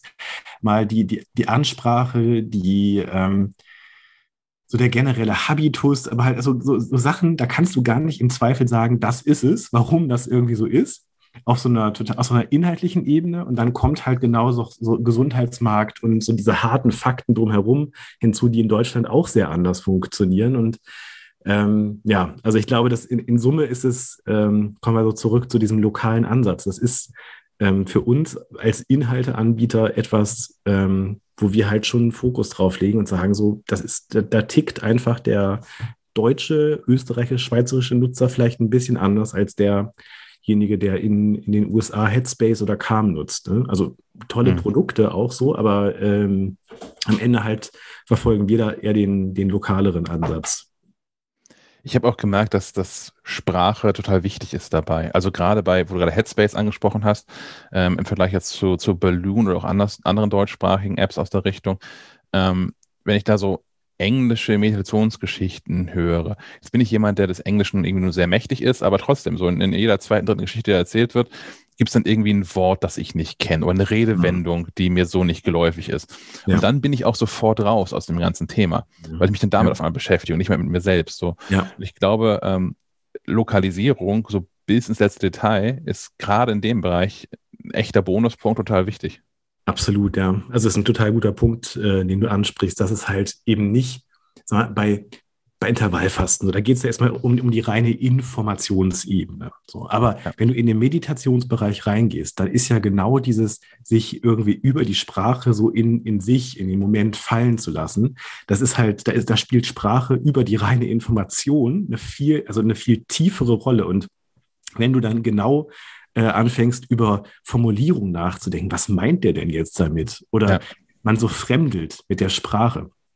Das ist tatsächlich dann am Ende etwas, was, äh, was dann für, den, für, das, für, für das sich fallen lassen und irgendwie mal nichts denken, also ist das natürlich extrem hinderlich. So, und deswegen, also ja, es ist, eine, es ist wenn, wenn wir die Informationsebene verlassen und darüber sprechen, dann dann ist es, dann ist es in der Sache tatsächlich auch was, was einen davon abhalten kann, wahrscheinlich.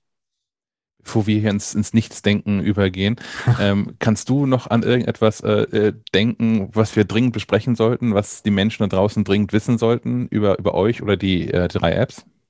Ich kann halt jeden, der es, der es interessant findet, äh, einfach nur einladen, einfach mal im App Store vorbeizuschauen, ähm, sich Siebenschläfer, äh, Hirschhausen-Diät oder Balloon einfach mal anzugucken. Es sind äh, ganz klassisch äh, Freemium-Apps, das heißt, äh, du kannst einfach ähm, die Einstiegskurse ersten Einheiten mal probieren. Da kann jeder auch äh, für sich erstmal befinden, ob die Stimme, ob die Inhalte und die Apps ihm gefallen ähm, und dann das Modell finden, was für ihn hinten raus gut funktioniert. Also ohne Risiko, legt einfach mal los, denn viele von, die vielleicht denken, ob mir das wirklich was bringt, die können davon profitieren und die Zuschriften, die wir kriegen, ähm, dass die Apps schon einfach dazu beigetragen haben, das Leben ein Stück weit besser zu machen, die, die motivieren uns da weiterzumachen. Und ich würde jeden, der so vielleicht auf der Kippe steht, möchte ich es mal probieren, einladen. Versucht es einfach mal. Ihr könnt es nicht, könnt nicht verlieren. Und für viele, die vorher genau wie ihr dachten, das ist vielleicht nichts für mich, hat es wirklich was gebracht. Also schaut im App Store vorbei, probiert es aus und ähm, ja, hoffen wir, dass wir damit euer Leben auch ein kleines bisschen leichter machen können. Steffen Horstmannshoff, vielen Dank. Danke. Kommen wir zum Thema Hardware. Und Stefan hat seinen ganzen Haushalt inzwischen aus, nicht, nicht von Ikea, sondern jetzt aus, aus China zusammengestellt.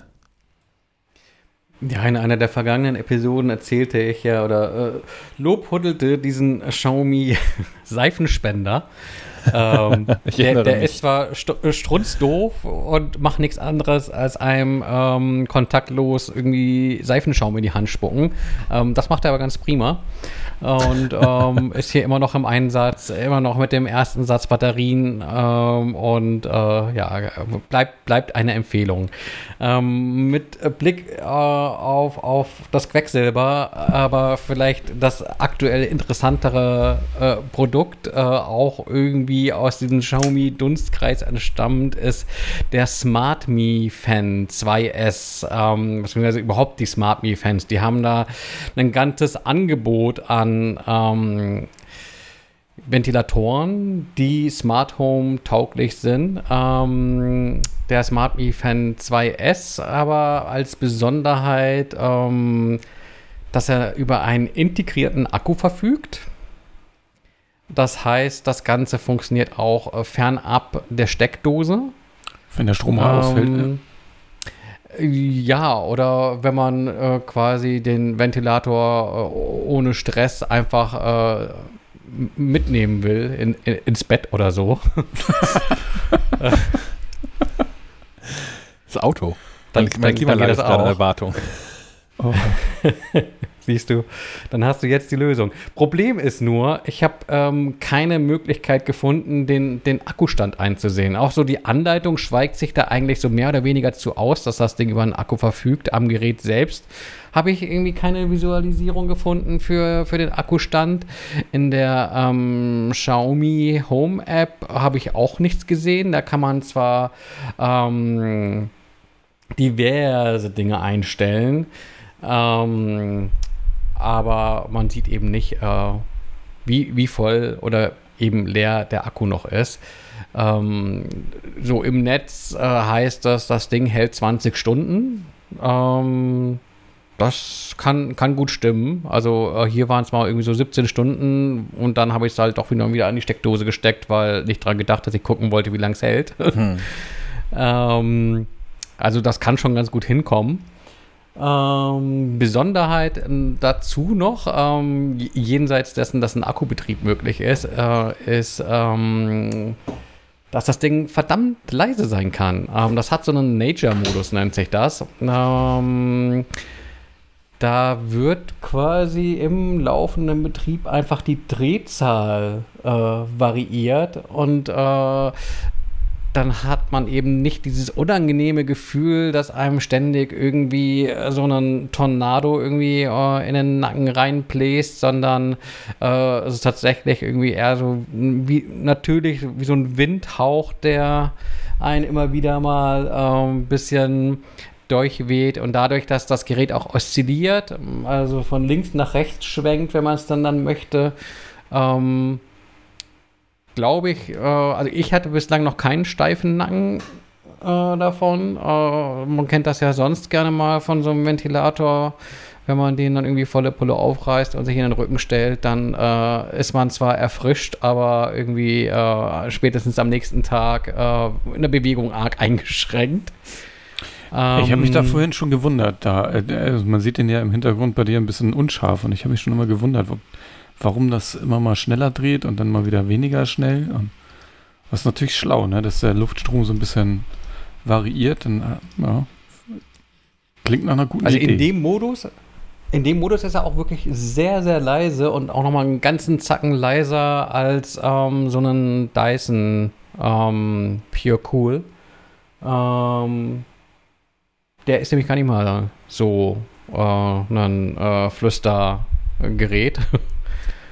ähm, Das haben einige Hörer auch in der letzten Episode bemerkt. Ich habe es an einer Stelle für zwei Minuten vergessen auszuschneiden, wo es einmal laut wurde zwischendurch. Ups. Was gibt es sonst noch dazu zu sagen? Ähm, das Ganze funktioniert eben über die Xiaomi eigene App, äh, so man es dann smart steuern will. Ähm, aber da jetzt vielleicht auch schon die geschickte Überleitung, äh, was heißt, nee, wir haben noch ein Hardware-Thema? Ähm, Wir haben auch noch, ich bin noch über den Ventilator. Ich spring noch nicht weg. Ich habe noch Fragen. Okay, okay, okay, okay. Über, über Homebridge, dazu gleich mehr, ähm, lässt sich das Ganze auch so inoffiziell in, in HomeKit reinbiegen. Ähm, das äh, funktioniert auch einigermaßen stressfrei. Äh, also wer da irgendwie sich nicht zu doof ist, eine ne halbe Stunde Zeit drauf zu werfen, um mit so einer halbseidenen Lösung, wo man die Angst haben muss, sich irgendwie ein äh, Scheunentor großes Loch irgendwie in, in, in HomeKit reinzureißen in Sachen Sicherheit, ähm, dann kann man das machen. Ich gucke mir die Dinger hier gerade an. Und ich habe eine Frage. Ich habe Fragen. Ähm, in, den- in den Shownotes hast du einen Link drin zu Cyberport. Da ist das Ding auch gerade im Angebot für irgendwie 95 statt 150 Euro. Smart Me Standing Fan 2S. Ist das der gleiche wie der Xiaomi Smart Standing Fan Pro, der nämlich durch Zufall auch 149,95 kostet? Und wie unterscheidet sich das Ding, was du da wohl hast, den, den S2 2S, von den Varianten 2 und 2 Lite? Frag mich mal. Es gibt welche, die können, ich glaube, der Lite kann nicht oszillieren Okay, das ist da schon mal raus. und hat keinen Akku. Dafür ist er Ähm, leicht. Ja, weiß ich nicht, ja, wahrscheinlich durch den Akku. ne? Dann fehlt halt Hm. mal ein Kilo oder sowas. Ähm, ich glaube, da muss man sehr genau, wie so oft bei den Chinesen, ins Kleingedruckte gucken, was da die Unterschiede sind. Ich kann dir das aus dem FF nicht sagen. Ich weiß, dass es ein Nachfolgemodell gibt, den Smart Me Fan 3. Und der hat, glaube ich, auch irgendeine Form von Anzeige äh, für den Akkustand. Also ich kann ja Ähm, mal kurz allerdings aufklären. hat Der, der, der S Ja. ähm, hat den Akku und der ohne S hat keinen Akku. Und der Hm. Lite oszilliert dann einfach nicht. also okay. S wie Akku. Logisch. Okay, das heißt, Ja. mir würde der, der 2 ja schon reichen. Das hier bei Amazon ist dann nochmal 10 Euro günstiger als der 2S. Okay, ich werde das hier nach der Sendung nochmal irgendwie Smart Me Fan 2. Es, ist das, es artet doch dahin aus, dass wir bei jeder Bestellung irgendwas, äh, bei jeder Folge irgendwas bestellen müssen. Ja, weil so ein Akku ist natürlich auch, ist mir so ein Akku nochmal 7 Euro oder mehr wert. Das ist natürlich auch nicht doof, ne? Oh Mann. Den einfach mitnehmen zu können, von Zimmer zu Zimmer und nicht jedes Mal Steckdose suchen zu müssen. Dann kannst du den auch so an den Rücken schnallen. Betreutes Shoppen mit Schack. Ja, ich sehe, die, die Kollegen von äh, abgefahren.de haben den Smart Me Fan 3 im Test. Und der hat vor allem auch eine Fernbedienung. Hat deiner auch eine Fernbedienung? Ähm, ja, über die. App halt. Ja, hier gibt es eine richtige Fernbedienung. Ein richtiges Hardware-Ding. Braucht kein Mensch. Gut. Ja, ich wollte gerade sagen, äh, ich glaube, ich glaub, was beim ähm, Dreier-Modell interessant ist, ist, dass er halt eben eine Anzeige hat für den Akku. Ähm, aber ich glaube auch, dass ähm, der Dreier irgendeine LED hat in, im Standfuß und sich die nicht ausschalten oder komplett äh, irgendwie wegdimmen lässt, äh, sodass du, wenn du irgendwie das Ding im Schlafzimmer im Dunkeln stehen hast, dann halt, ähm, ja, Leucht- LED immer eine schlechte Idee, finde ich, finde ich doof. Da muss ich, muss ich mal hier AVM mit den Fritzboxen loben, da kann man die ja einfach komplett ausschalten. Das ist super. Weil Gerade wenn auch man so Technik, Dock von OWC, ja. ja, wenn man Technik irgendwie im Schlafzimmer rumstehen hat, dann soll die gefälligst nicht leuchten. Ja. Es gibt, es gibt so, eine, so einen Anbieter von Folie, ähm, extra zum Blocken von LEDs. Ich weiß nicht, ob wir das schon mal im Podcast erwähnt haben. Ich hatte es auf jeden Mhm. Fall mal als Kurztest äh, in der gedruckten MacLive. Ähm, Gibt es in verschiedenen Farben. Am gängigsten dürfte einfach das Schwarz sein. Das blockt nämlich tatsächlich so ziemlich alles an LED ähm, einfach weg. Und ähm, äh, der Gag ist, das sind halt schon Zuschnitte, die genau auf die LEDs draufpassen. Also man Hm. verhunzt sich da jetzt auch nicht das Gerät, äh, indem man da irgendwie äh, mit äh, Isolierband irgendwie drauf ich äh, habe letzt an Nagellack gedacht. rumkleben muss. Auch nicht Ja, schlecht. ist auch nicht schön, gell? Kommt auf die Farbe an. Ja. ähm, der, derweil, äh, vielleicht könnt ihr mich da auch nochmal aufklären, äh, als Shopping-Experten. Ähm, ich habe gerade mal geguckt, warum denn wohl dieser, dieser, dieser äh, Xiaomi Ventilator bei Cyberport 50 Euro, ein Drittel günstiger ist als bei Amazon. Bei Cyberport ist Orange Week. Was ist denn das schon wieder? Ich glaube, Äh. die Mark Markenfarbe von, von Cyberport ist, ist orange und man war einfach kreativ und dachte sich, äh, diese eine schwarze Woche ist uns nicht gut genug. Äh, wir brauchen aber noch mehr äh, Möglichkeiten, den Umsatz anzukurbeln. Warum machen wir nicht so eine Orange Week? Ach, guck mal, die geht auch genau von heute bis zum 21. Juni, was ja auch irgendwie keine ganze Woche ist. Ähm, aber Und beginnt dann nicht am- startet Amazon Prime Day. Genau, das kann kein Ja. Zufall sein. Ja, das hängt ist zusammen. alles so Ich verrückt. kenne Orange sonst nur äh, aus vom Roskilde Festival. Da gibt's, also da, die haben ja die Farbe Orange quasi als ihre Hausfarbe. Ja, Und da gibt es das Orange Feeling immer. Aber ich habe das Naja. Bacardi-Feeling. ja, das. Okay, Orange Week. Toll. Gut. Ähm, ich ich, ich klicke gleich mal so ein, so ein. Das ist der Vorteil, diesem Podcast live dabei zu sein. Ich kann jetzt noch bestellen. Für euch, die ihr das jetzt hört, ist es schon ausverkauft wahrscheinlich dann. Ja. Kommen wir zu Fahrradhelm. Genau, ich ähm, habe mal wieder so, einen- so einen smarten Helm entdeckt. Den gibt es gerade bei Indiegogo, deswegen habe ich den ähm, habe ich den mal vorgezogen, obwohl der Test noch nicht ganz abgeschlossen ist. Aber wie gesagt, es gibt ihn noch für Mitte Juli, glaube ich, bei Indiegogo zum Vorzugspreis von 75 Euro, Hm. wenn ich das richtig sehe. Verschickt werden soll der ab Juli. Ich habe ja, glaube ich, schon mal den Lumos hier vorgestellt in diversen äh, Varianten und der ist so ähnlich, der ist von Live All, Live All, keine Ahnung. Leuchtet auch und blinkt und hat eine App. Ähm, die, die Firma kommt, glaube ich, irgendwo aus dem asiatischen Raum. Ähm, den, das, äh, der, naja, er leuchtet, was ihn besonders macht, dass er auch an der Seite leuchtet. Also diese, die Leuchtstreifen, die er vorne und hinten hat, die gehen auch an der Seite lang. Damit wollen die irgendwie immer sichtbar sein. Ähm, kann auch blinken wie der Lumos.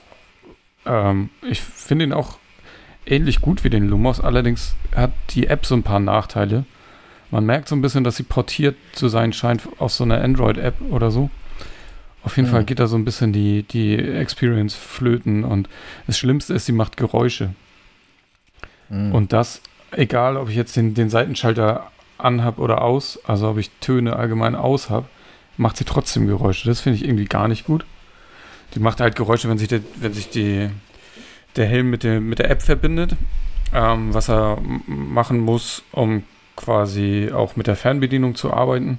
Er hat so eine Fernbedienung für den Lenker, dann kannst du auch noch blinken. Wie sinnvoll das ist, weiß ich nicht. Das funktioniert, glaube ich, nur in einer Großstadt. Hier ist das, glaube ich, den Leuten egal. Ähm, Das ist ja auch Was- für die Straßenverkehrsordnung wahrscheinlich vollkommen nebensächlich, ob du mit dem Helm blinken kannst. Du musst ja trotzdem Handzeichen geben. Ja, genau. Ja. Also er blinkt auch nur, also du klickst einmal drauf und dann blinkt er zehnmal und dann hört er auch wieder auf. Ähm, äh, noch interessant, das habe ich hier live ausprobiert. Er hat so eine automatische Sturzerkennung. Jetzt habe ich mich aber nicht kopfüber hier aus dem ersten Stock geworfen, sondern ähm, habe den einfach mal auf den Boden beziehungsweise aufs Bett geknallt. Und es funktioniert tatsächlich. Und man hat dann, also er denkt so ein bisschen, man merkt, es dauert einen Moment und dann äh, fängt die App irgendwann an, einen Countdown zu starten. Man hat 90 Sekunden, das abzubrechen. Also man hat dann Zeit, sich zu berappeln und das äh, noch zu beenden. Andernfalls kriegt ein Notfallkontakt, den man in der App hinterlegt, die Information, dass man wohl gestürzt ist und mit äh, auch dem Standort. Kann das Cowboy ja auch. Also als Fahrrad an sich. Hat ja auch so einen Crash. Mhm. Läuft das bei Cowboy auch über deren Seite? Das fand ich hier auch ein bisschen hm, uncool. Das weiß ich nicht. Ich weiß nur, dass die das Feature haben, aber wie das umgesetzt ist. Ja, man kriegt halt so eine, also der, der Empfänger kriegt so eine E-Mail, wo einfach nur drin steht, hier übrigens, dein Freund ist gefallen, da liegt er. Fahr doch mal hin. Jetzt Ja, losfahren zum Looten. Genau, wird man auf eine Seite mit, mit einer Karte geleitet. Ähm, funktionierte, wie gesagt, auch im, im, im trockenen Test. Ja, ansonsten gibt es da nicht viel zu sagen und auch nicht viel zu meckern. Also er wiegt ungefähr wie, so viel wie der Lu Lumos mit 350 Gramm, was ein bisschen mehr ist als für reguläre Fahrradhelme, aber ist jetzt auch nicht unangenehm viel, dass man, dass einem irgendwie der Nacken steif wird oder so. Ja,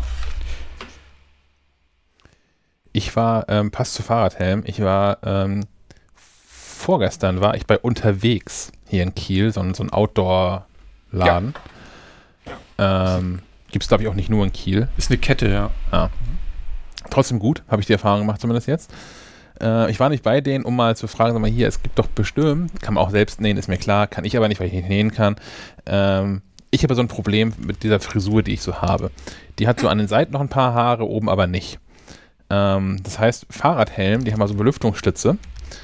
Und wenn ich länger Fahrrad fahre, dann habe ich äh, irgendwann erst so, so, so ein Muster auf dem, auf dem Kopf Ja. und irgendwann auch so äh, in einzelnen Parzellen quasi Sonnenbrand. Was auch super scheiße ist auf dem Kopf. Ja, hättest du Ähm, hier auch bei dem.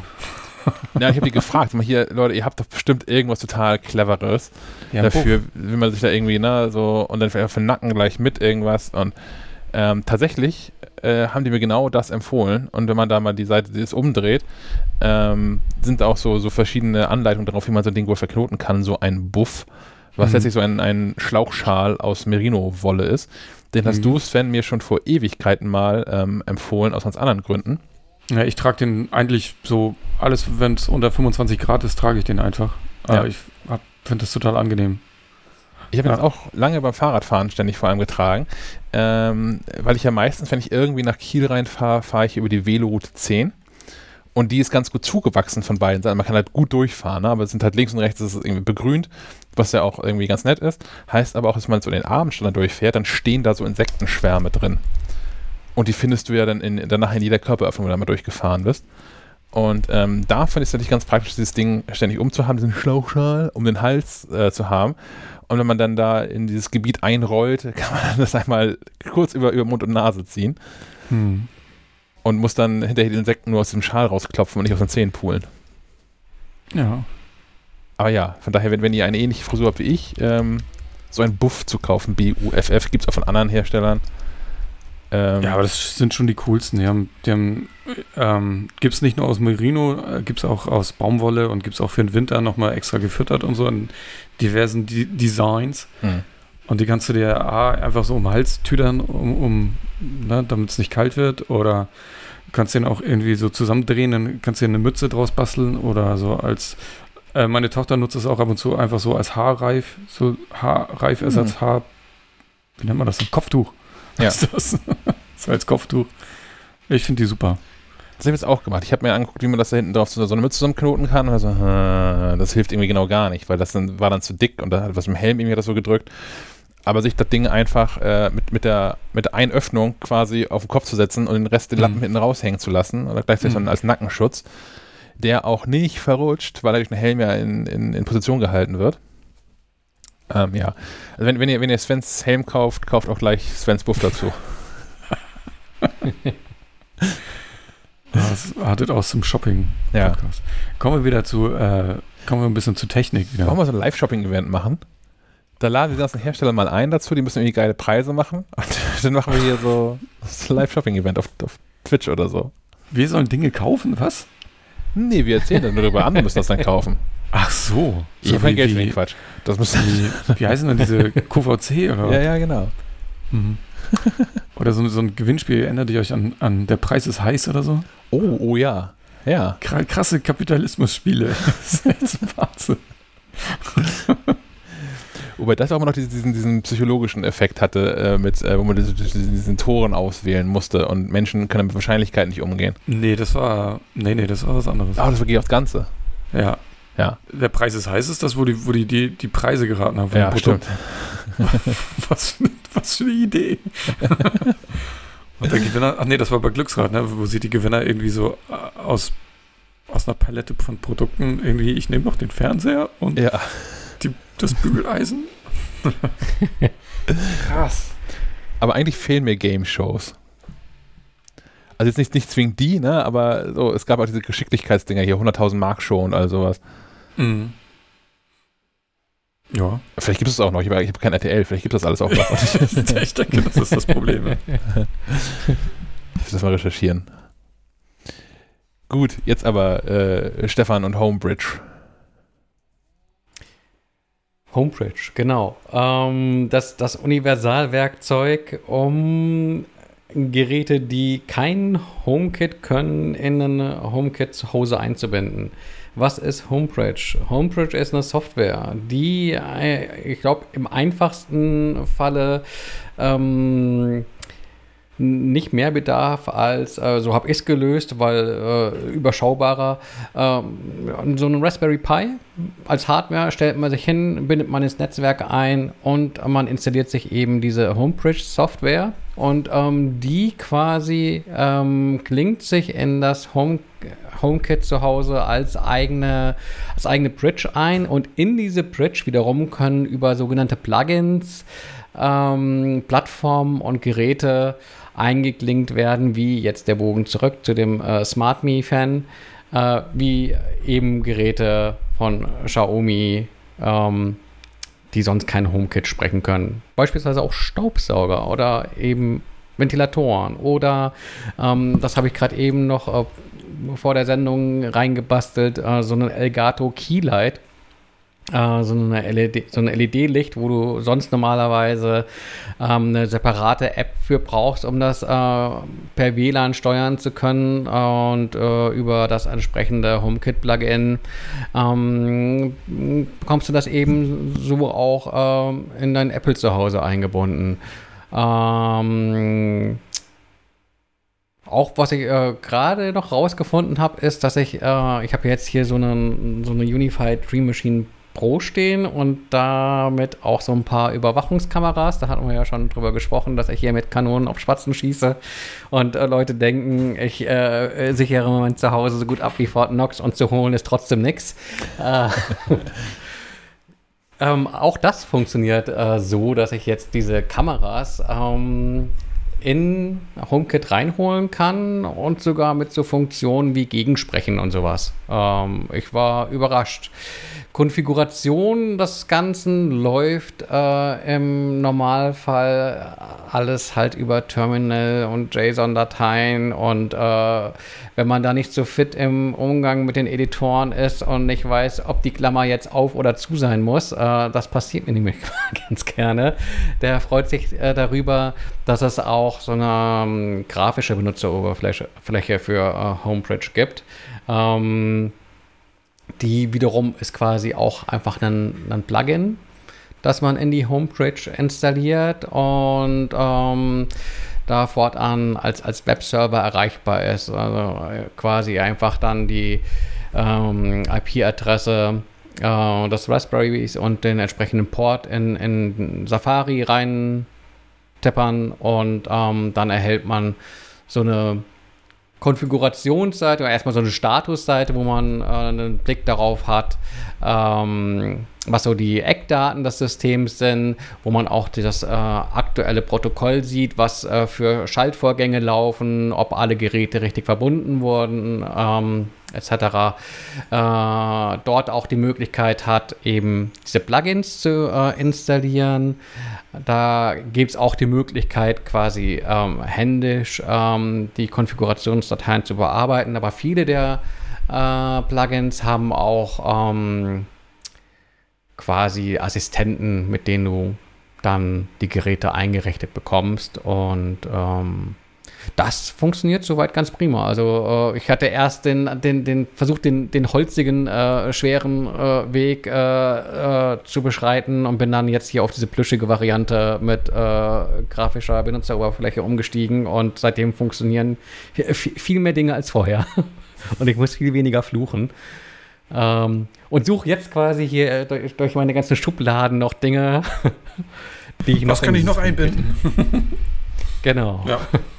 Hm, das sieht durch, durchaus machbar aus. Also sonst war ich davon auch abgeschreckt, aber durch die grafische Oberfläche, das traue ich mir auch. Was so ein bisschen, was ein bisschen blöde ist, ähm, die Geräte sind halt teils von den Herstellern ziemlich gut abgesichert, sodass du halt nicht ohne weiteres einfach nur dein Plugin hinklicken musst und sagst, so hier, jetzt funktioniert einfach mal, sondern ähm, bei dem Dyson-Ventilator war das der Fall und auch bei dem ähm, Xiaomi-Ventilator, dass die so Token haben, also quasi wie so eine Art Zwei-Faktor-Authentifizierung ähm, wo man mehr oder weniger schlecht an diese Token rankommt, die man dann eben in dem Plugin nochmal hinterlegen muss, damit das Gerät auch überhaupt authentifiziert werden kann und angesprochen werden kann.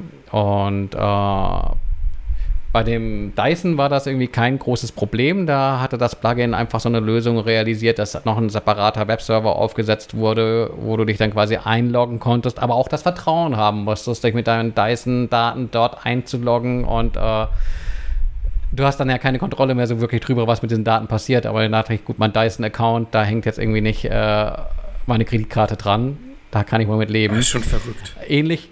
Da, also Log Login-Daten für den, für, den, für den Ventilator, ey, das ist äh, alles ganz Und bei dem Xiaomi-Dingen äh, war es dann noch komplizierter.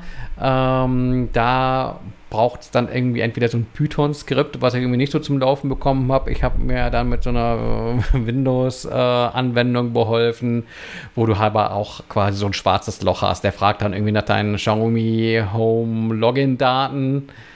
Äh, loggt sich da irgendwie ein, sagt dir, was du für Geräte hast, was da die Token sind und du musst halt darauf vertrauen, dass äh, die Daten nicht irgendwie noch äh, beim Entwickler äh, in der Mailbox landen. Ähm, was so ein ganz bisschen Vertrauen zumindest schafft, jetzt nicht bei der App, aber generell bei den Plugins in Homebridge ist, dass es da eben auch, dass die auf ähm, GitHub gehostet werden, also oft auch genug ähm, Open Source sind und ähm, dann auch so einen Status wie verifiziert tragen äh, und man da auch schon das Gefühl haben kann, also wenn du jetzt irgendwie eins dieser populäreren Plugins wählst und ähm, Leute da jetzt nicht irgendwie ähm, schreiend davor davonlaufen und warnen mit, oh, hier Sicherheitslücke, dann habe ich auch das Gefühl, mir jetzt nicht unnötig ähm, Sicherheitsrisiken zu schaffen. Aber klar, wer irgendwie den Weg beschreitet und da über Homebridge versucht, Geräte einzubinden, ähm, ja, reißt dann natürlich schon irgendwie Löcher in, in, in, in, in Systeme. Hm. Ja, aber ich weiß nicht, also man kann das ja vielleicht auch, also Homebridge muss ja nur lokal letztlich funktionieren, richtig? Mhm. Das genau. heißt, man könnte das ja sogar, wenn man hier äh, das, das teuerste Netzwerkequipment der Welt hat, wie du, kann man ja wahrscheinlich auch äh, so, so, ein Smart Home Netz aufbauen, in dem die Geräte dann drin hängen und dann da auch nicht groß rauskommen mhm. im Zweifel. Ja gut, aber wenn du dann natürlich anfangen musst, ähm, deine äh, Login-Daten irgendwo rauszugeben, um irgendwelche Token ja, okay, ja. angezeigt zu bekommen. Ähm, aber äh, wie gesagt, da halt irgendwie auch, äh, was, was hängt am Dyson-Account dran? Im Zweifelsfall richtet man sich halt noch so einen Dummy-Account ein, den man nur dafür nutzt. Hm.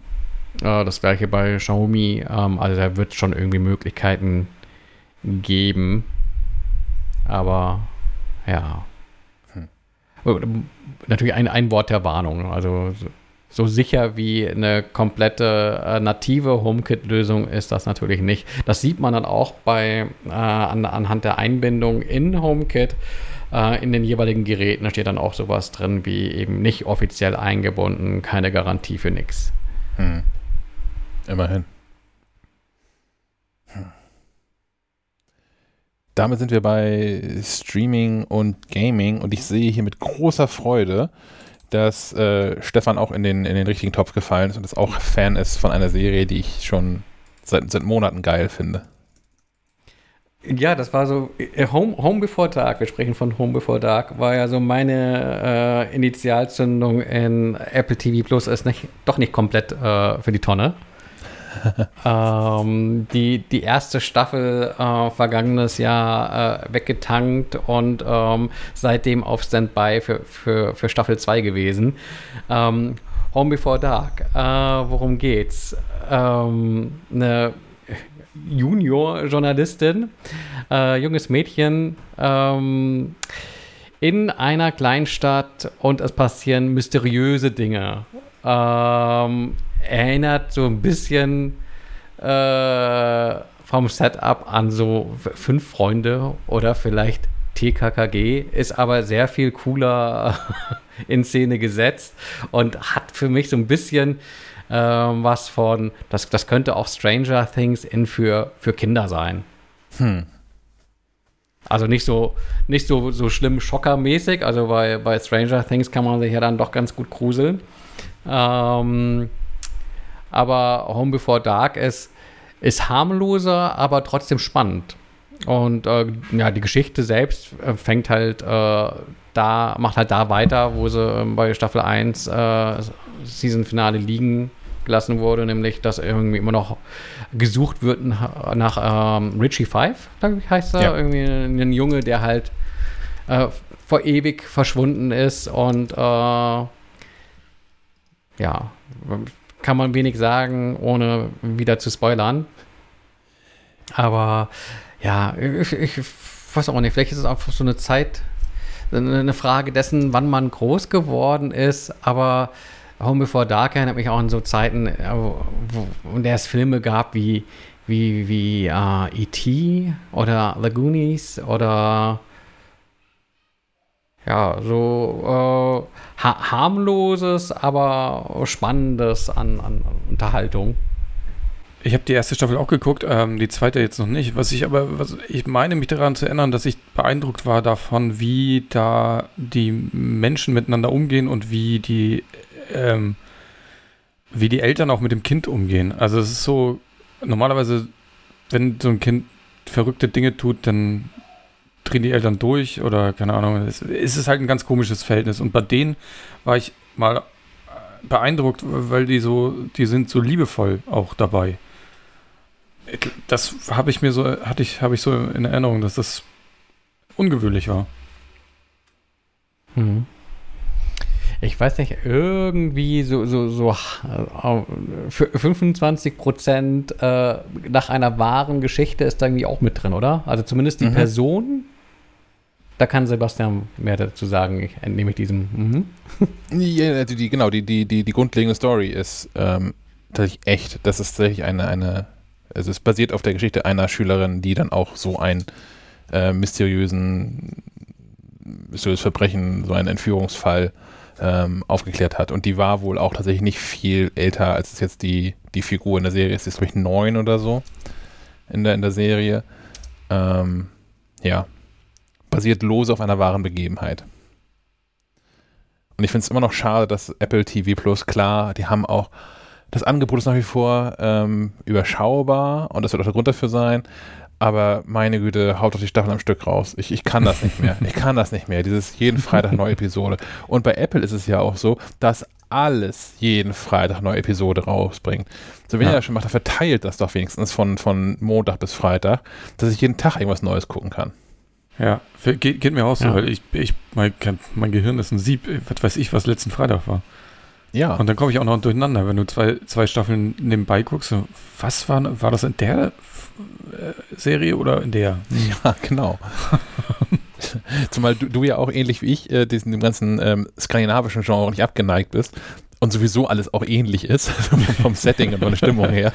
Ja, ähm, aber wo wir gerade bei Apple TV Plus sind, kann ich noch kurz einschieben. Äh, dass ab, ab heute neu gibt es eine Serie, die nennt sich Physical.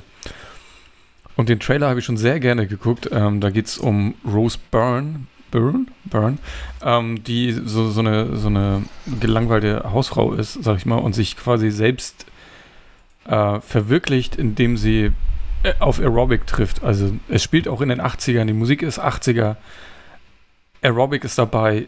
Es sieht, sieht auch sehr gut aus, die Serie, muss ich mal sagen. Werde ich auf jeden Fall reingucken. Wer, wer jung ist und das damals in den 80er, 90er nicht miterlebt hat, sollte vielleicht vorher einmal, und wenn es nur 10 Minuten ist, in diese YouTube reingucken äh, und sich mal die ganzen Aerobic-Trainingsvideos von Jane Fonda und sowas angucken. Oh ja. Ähm, und Cindy Crawford? Ja, ja. Hatte die nicht auch sowas? Die hatte auch sowas, ja. Ja. Es Einfach um so um mal reinzukommen. Phänomen, ja. Auf jeden ja. Fall. Wie VHS. VHS, ja. Krass. Ich war, ich war gestern ein bisschen schockiert. Ich habe gestern eine Push-Meldung bekommen von Apple TV Plus, dass sie noch, also über diverse Sachen, die jetzt unter anderem ne, das Homework for Dark irgendwie neu da ist, neue Staffel und auch über den Start von Physical habe ich eine Push-Meldung bekommen und Ted Lasso. Dreckige Lüge kommt erst im Juli. Mhm. Aber irgendeine neue Folge gab es da, oder? War es der Rückblick oder was, was ja, war die neue genau. Folge jetzt? Ja, Echt? der Rückblick. also denke ich mal, ich habe nichts Neues gefunden, außer dem, also der Rückblick war das letzte, was da eingetragen war. Und das fand ich, also das wird aus Versehen passiert sein, dass es irgendwie ein RSS-Video rausgehauen wird. So, und wenn da was Neues ist, dann wird das halt irgendwie wahrscheinlich aktualisiert und hat jemand nicht dran gedacht, denke ich mal. Ähm, mhm. Trotzdem, ich war dann schwer enttäuscht, als ich draufklickte und so, das kenne ich alles schon. Mhm. Naja. Mhm. Das ist eine gute Überleitung, kenne ich alles schon. äh, Re Retro. Ähm, wir schauen hier ja immer wieder mal im, im Hause Molz äh, auf, auf Vergangenes, äh, um, um, der Tochter äh, TV- und Serien-Highlights der vergangenen. Äh, um zu erklären, wie ihr so gewährt werden konntet. genau. ähm, aktuell schaut sie 24. Hm. Mhm. Ähm, Dun, dun. Wo ich ja schon, schon, ab und zu denke, uh, heute könnte man das ja nicht mehr so senden. Ist das so? Ich habe das nicht mehr so in Erinnerung. So, äh, latent islamfeindlich und ah. äh, auch diese, diese, diese Männerfantasie des einen starken Kerls, der da irgendwie alles raushaut. ähm, MacGyver. ja. Ja, aber gegen, gegen Jack Bauer ist so ein MacGyver ja nix. Um, das ja, die hat irgendwie aber einen Narren dran gefressen. Das wäre mal ein geiles hier äh, MTV, wie Duell. hieß das? Celebrity, Celebrity Deathmatch. Death oh, hervorragend. Jack Bauer gegen MacGyver. Würde ich mir angucken. Ja. Ja, aber wir, wir dachten, was, was gab es denn noch so an, an Serien in der Zeit? Und äh, tatsächlich haben meine Frau und ich damals ähm, Alias, die Agentin, geguckt und äh, sahen das aufpoppen ähm, bei Stars, bei Disney Plus und dachten, ach komm, da, da schauen wir mal rein, wie, wie das dann so gealtert ist. Wir haben jetzt zwei Folgen äh, angeschaut und äh, mal gucken, wie lange wir dabei bleiben, aber fanden das da, also wir fanden das damals gut und finden das auch heute noch gut und äh, ja. Ich habe es gerade verwechselt. Also es ist mit Jennifer Garner, ne? Ich hatte mhm. die Serie mit genau. äh, Jessica Alba, die hatte doch auch mal eine Serie. Ja. Wie ist die denn noch? Finde ich raus. Ich habe nur gerade gesehen, dass Alias ja auch von, von die, die, die Idee kommt auch von J.J. Abrams. Ah, genau. Ich glaub, war das seine erste Serie, also bevor er Lost verbrochen hatte? Lost war schon echt gut bis zum Ende hin. Ja, das hat aber, das hat alles kaputt gemacht. Dieses Ende war. Ich habe mir vorgenommen, das nochmal zu gucken jetzt, Lost. Also jetzt, das, das ist nichts, was ich im Sommer mit Zeit vergeuden muss, aber äh, Dark Angel war das. Dark mit, Angel. Äh, Jessica ja. Alba. Ja. Aus, aus Alias habe ich vor allem mitgenommen. Ich bin mir ziemlich sicher, dass es daher ist. Da müssen, brauchen die irgendwann mal so ein Auge, weil sie irgendeinen so Sensor da überlisten müssen. Also ein, ein menschliches Auge. Und da habe ich den Begriff Göffel gelernt für ein Besteckteil, was Halb halt Gabel, halb Löffel. Genau. Den hättest du auch bei unterwegs kaufen können. Da gibt's den an der Kasse. Ja, das ist mir danach, also, das, also vor Jahren, als das damals lief, lief das Mitte der 90er wahrscheinlich, ne? Mitte, Ende der 90er. Anfang 2000, oder? Oh, okay, sogar noch später. Ähm, 2001 bis 2006. Ja. oh, krass. Naja. Ähm, ja, danach habe ich die überall gesehen, diese Göffel. Bis dahin haben die nicht existiert in meiner Welt. Und das gibt es irgendwie überall. ja. Alias, ja. Ja, aber muss man sonst nicht mehr zu erzählen, ja? Also, Nee, aber lohnt sich schon. Ich muss fand, man? also es damals spannend. Ich habe das gerne geguckt. Ich nicht. Ich, ja, ist natürlich auch so ein bisschen aus, aus deiner Zeit gefallen. Ja? Wenn du dir das heute anguckst, dann ist das mit so me- mehr oder weniger schmissiger äh, Elektro äh, Gefiebsmucke unterlegt und ähm, die gestylte Frau, die 30 Mal ihr Kostüm wechselt und Und viel Hightech-Kram, ne? Also was, was heute kein Hightech-Kram ist. Aber in meiner Erinnerung war das immer so eine. In meiner Erinnerung war das immer so eine Hightech-Serie, wo die irgendwie den neuen heißen Scheiß hatten und für alles irgendwie eine technische Lösung. Oder? ja, ja, ja, ja, doch. Da müsst ihr tatsächlich mal gucken, wie das, wie das so funktioniert heutzutage noch. Wo Leute einfach alles, alle deren Probleme mit dem Smartphone lösen können einfach. So wie jeder Horrorfilm. Ja. Ja, genau, da, da könntest du in einer Szene, hatte, hält sie so ein Nokia in der Hand und damals war das, glaube ich, echt, äh, da dachte man, oh ja, dieses, dieses tolle neue Nokia. Äh, und man selbst denkt, ah, okay, ja, ach, wenn, wenn du wüsstest heute, 20 Jahre später, dieser Superrechner, der da hinten im Bild stand, der, den hast du heute in der Hosentasche. Ja, tatsächlich, ne? Ja. Hm. Ich habe auch eine zweite Staffel im Angebot, ähm, und zwar Lupin.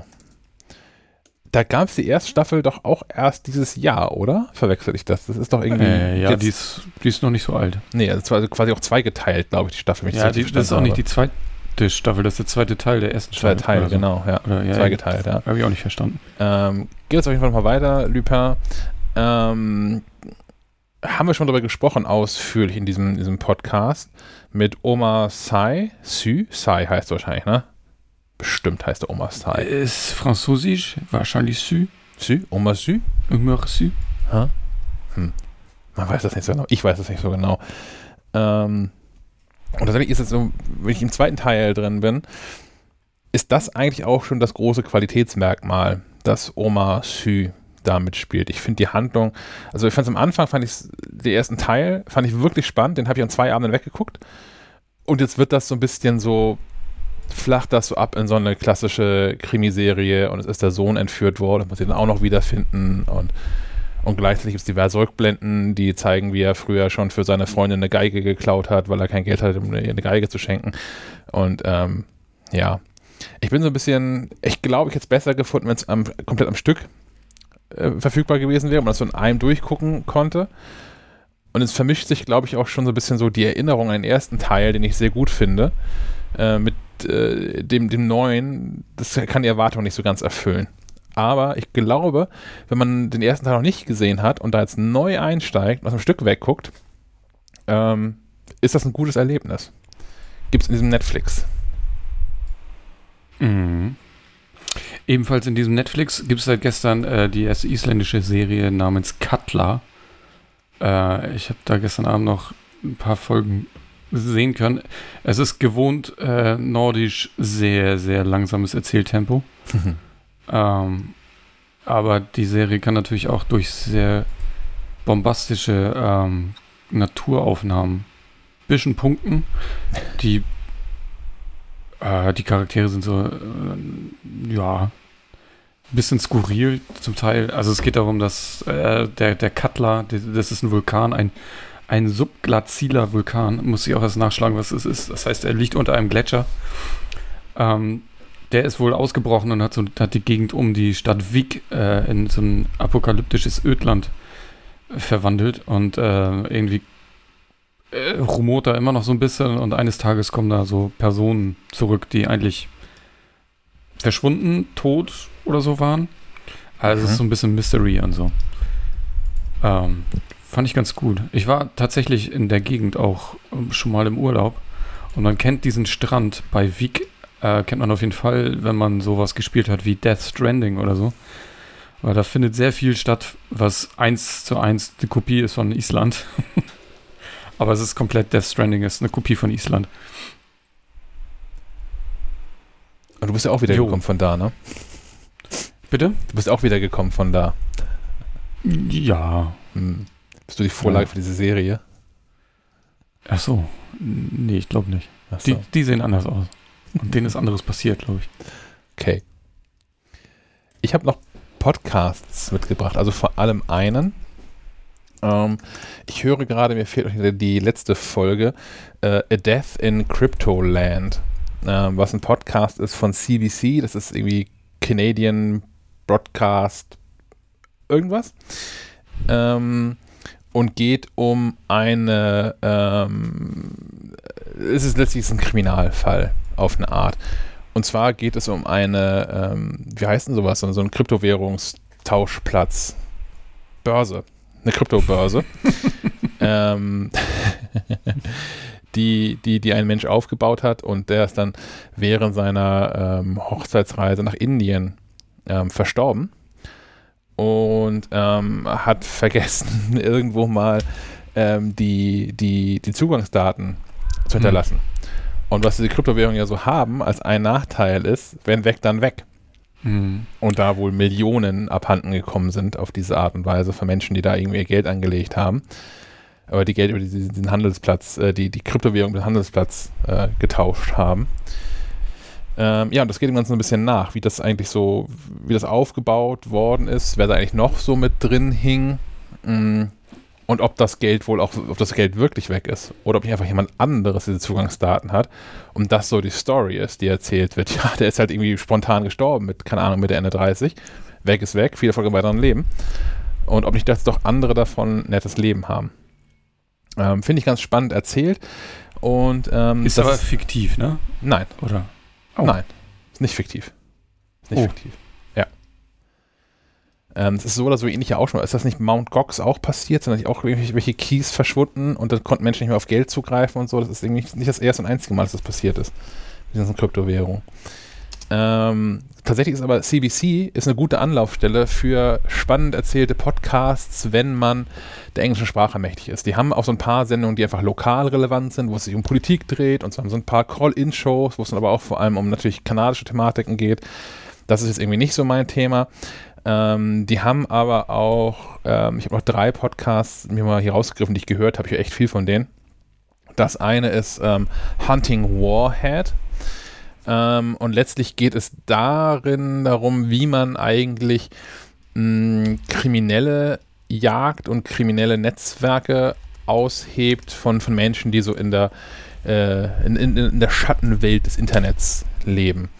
Und ähm, das ist natürlich keine leichte Kost, da geht es dann auch um so diese ganzen, so, so Kinderporno-Ringe und ähm, ja, und das ist in dem Fall ist es tatsächlich äh, eine, eine, eine, eine, Doppeltermittlung quasi von Journalisten und, und Polizei gemeinsam, die da unterwegs sind und, und versuchen, ähm, Dinge herauszufinden. Das ist nicht immer so. Meistens sind es in der Regel einfach Journalisten, die irgendeinen Fall nochmal entweder neu ausgraben oder neu beleuchten. Aber hier ist auch Polizei mit dabei. Mm, Das macht es auch mal ein bisschen äh, noch ernster, als das Thema sowieso schon ist, wenn man da irgendwie nochmal mal mit drin ist, weil es eine Ermittlung tatsächlich ist, die da stattfindet. Ähm, dann hö- höre ich gerade The Next Call. Ähm, und da geht es sich da auch darum, ungelöste Fälle zu versuchen zu klären. Das sind auch Journalisten, das ist irgendwie David, David Ritchen ist einer davon. Ich keine Ahnung, wie die heißen, die noch mitarbeiten. Und die tatsächlich auch so ein bisschen äh, quasi auch aus dem Homeoffice heraus versuchen, Fälle zu lösen, indem sie halt mit diversen Menschen ähm, ähm, sprechen und versuchen, mh, naja, Dinge, Dinge zu rekonstruieren. Der ist auch relativ neu, da gibt es erst zwei oder drei Episoden von. Und der letzte, den ich mir von CBC empfehlen würde, ist auch ein interessanter Ansatz, ist ähm, Telling Our Twisted Histories.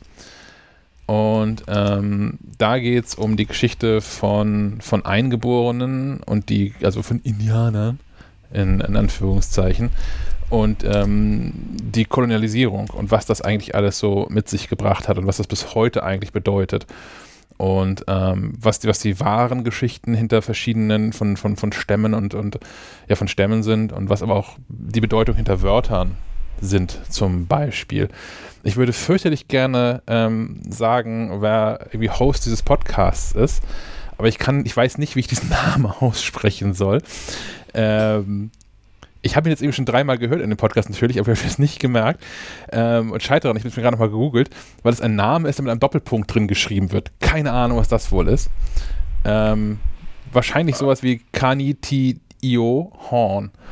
Aber ähm, ja, schreibt sich Kaniti Doppelpunkt I-O und dann Horn. Was ein bisschen ein enttäuschender Nachname ist danach, finde ich. Aber ja, ähm, CBC. Wie ist der Podcast? Ähm, Telling Our Twisted Histories. Klingt auch spannend. Ja. Ähm, ja, CBC, total gute Anlaufstelle für wirklich gut produzierte Podcasts und ähm, nicht nur True Crime, aber auch True Crime und die machen halt recht viel. Ähm, so wie ich True Crime auch mag. Diese ganzen deutschen Sachen, ich ertrage das alles nicht, wo dann irgendwie zwei, in der Regel sind es ja bei den meisten schon zwei Podcasterinnen sitzen, die sich die ganze Zeit erzählen, wie schrecklich das alles ist und nebenbei so einen Fall nacherzählen. Oder dieses Zeitverbrechen-Ding, weil ich die, die äh, Sabine, heißt die Sabine ja Rückert nicht mag. Also ich komme mit der einfach nicht klar, wie die Sachen erzählt. Mm, und ich mag das, wenn, wenn solche Fälle äh, dann auch in epischer Breite und gerne über mehrere Folgen erzählt werden. Dann ist ja vielleicht mein Podcast-Tipp, den ich hier noch kurz reingeworfen habe, ein was für dich, der ist deutschsprachig. Äh, gibt auch erst zwei Folgen, er nennt sich Cui Bono, What the Fuck Happened to Ken Jebsen. Und er arbeitet so ein bisschen aus, auf, äh, wie aus Ken Jebsen, dem äh, kinderlieben äh, Radiomoderatorin, der äh, weltweit, weltweit, deutschlandweit äh, einflussreichste Verschwörungsmythiker werden konnte. KenFM. Genau, von KenFM. Äh, ist äh, Produktion vom Studio Bummens, NDR, RBB und K2H. Und wie gesagt, ich, es gibt erst zwei Folgen, die fand ich aber schon ganz spannend erzählt. Hm. Ich kann hier nebenbei nochmal, ähm, weil ich, ich bekam ja gerade eine Push-Nachricht auf mein Telefon. Aus einer der Apps, die ich ähm, am seltensten überhaupt verwende. Aber wenn ich sie verwende, ist es immer wichtig. Ähm, die, die, Die Blutspende-App. Nein, die so. Blutspende-App. Da habe ich gerade äh, die Nachricht bekommen, dass äh, meine aktuellen Blutwerte jetzt irgendwie da wären von der neuesten Spende, die ich da abgeleistet habe. Ähm, denen geht es gerade allen irgendwie nicht so richtig gut, habe ich da so gehört. Es ist irgendwie Sommer und Corona, das hilft wohl der Spendenmoral nicht so wirklich. Ähm, von daher, wenn, wenn ihr sowieso Blutspender, Blutspenderin seid, einfach lange nicht mehr da wart, jetzt wäre irgendwie ein guter Zeitpunkt. Und falls ihr das nie gemacht habt, überlegt das doch mal, ob das nicht eine gute Idee wäre. Ist auch anders als bei den meisten Ärzten. Ähm, die, die können das mit diesen Nadeln. Man, man hat danach nicht einen blauen Arm. Gehst du Blut oder Plasma spenden? Ich gehe äh, tatsächlich Blut spenden. Ich, äh, Okay. äh, ich, ich, bin, ich bin zu dick, um Blutplasma spenden zu dürfen. War mir auch nicht klar.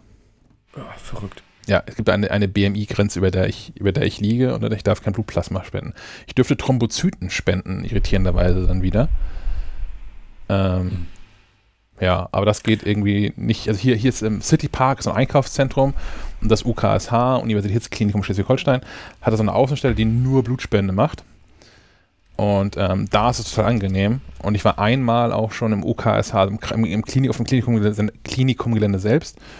Und das fand ich irgendwie unangenehm. So, da, ich, bin nicht gerne in so in und an so Krankenhäusern. Das, ähm, ja. Mhm. Ja, ist auf jeden Fall eine, eine, eine gute Sache und ist ja auch überhaupt, also ist ja kein Ding, ne? Kriegst du irgendwie eine Nadel rein, setzt dich eine halbe Stunde hin und dann kannst, kannst du wieder gehen. Also der ganze Akt hat eine halbe Stunde gedauert, ne? Also ich, ich habe, ähm, man, ja, man ich habe mal Plasma gespendet, das dauert ein bisschen länger, weil das ja, quasi, gef- das wird rausgefiltert und dann kriegst du ja den, kriegst ja die guten Bestandteile kriegst du wieder zurück. ja. Dann dauert das ein bisschen länger. Also jetzt aktuell der ganze Akt von, man, man füllt da so ein Formular aus und muss dann nochmal einmal zu den Ärzten rein, die nochmal dieses Formular irgendwie nochmal gegencheckt und nochmal zwei, drei Fragen stellt im Zweifelsfall. Ähm, bis man sitzt auf dem Stuhl und ist wieder runter, hat sein, seine 20 Euro abgegriffen und einen Teller mit irgendwie Würstchen und ein paar Brötchen, um sich wieder, um sich wieder aufzupäppeln. Der ganze Akt ist eine gute halbe Stunde und dann ist man irgendwie durch mit. Und ich, der, der kleinste Teil davon ist tatsächlich irgendwie die, die Blutspende selbst, aber keine Ahnung, 10 Minuten oder sowas. Viertelstunde geschätzt. Ja, okay, nee, der kleinste Teil ist gelogen. Aber eine, eine Viertelstunde hat es, glaube ich, gedauert. Sehr gut. Mach das. Und, Und? viel trinken, ne? Bei dem Wetter viel trinken nicht vergessen. Ja. Nicht nur für die Blutspende, auch allgemein.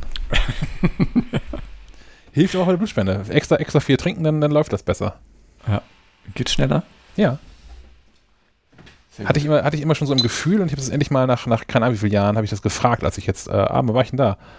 Am Wochenende war ich da. Ähm, genau, als ich da, äh, hatte ich jetzt mal die Muße zu fragen und sagte, ja, ja, natürlich. Mehr Flüssigkeit ist mir gut, dann läuft das alles ein bisschen zügiger raus und sind schneller fertig mit allem. Das ist, fand ich irgendwie, ist gut. okay. Dann soll es das einmal mehr gewesen sein, oder? Ja, jetzt ab in Pool.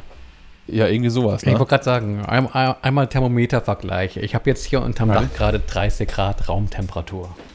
Ich kann hier, ah, ich muss in die Ecke gehen. Ich kann hier 28,5 anbieten. Ja, ich kratze auch an den 30. Aber ich glaube, also auch wenn es technisch weniger ist, der Unterschied von 28,5 zu 30 ist, glaube ich, nicht so. Das ist dann irgendwann auch nicht mehr relevant. Gut. Ja, frohes Schwitzen. Genau, frohes Schwitzen. Ähm, wenn es nächste Woche wieder ein bisschen kühler ist, wird die Sendung auch ein bisschen dynamischer. Und ähm, ja, wir hören uns nächste Woche. Bis dann. Bis denn dann. Ciao.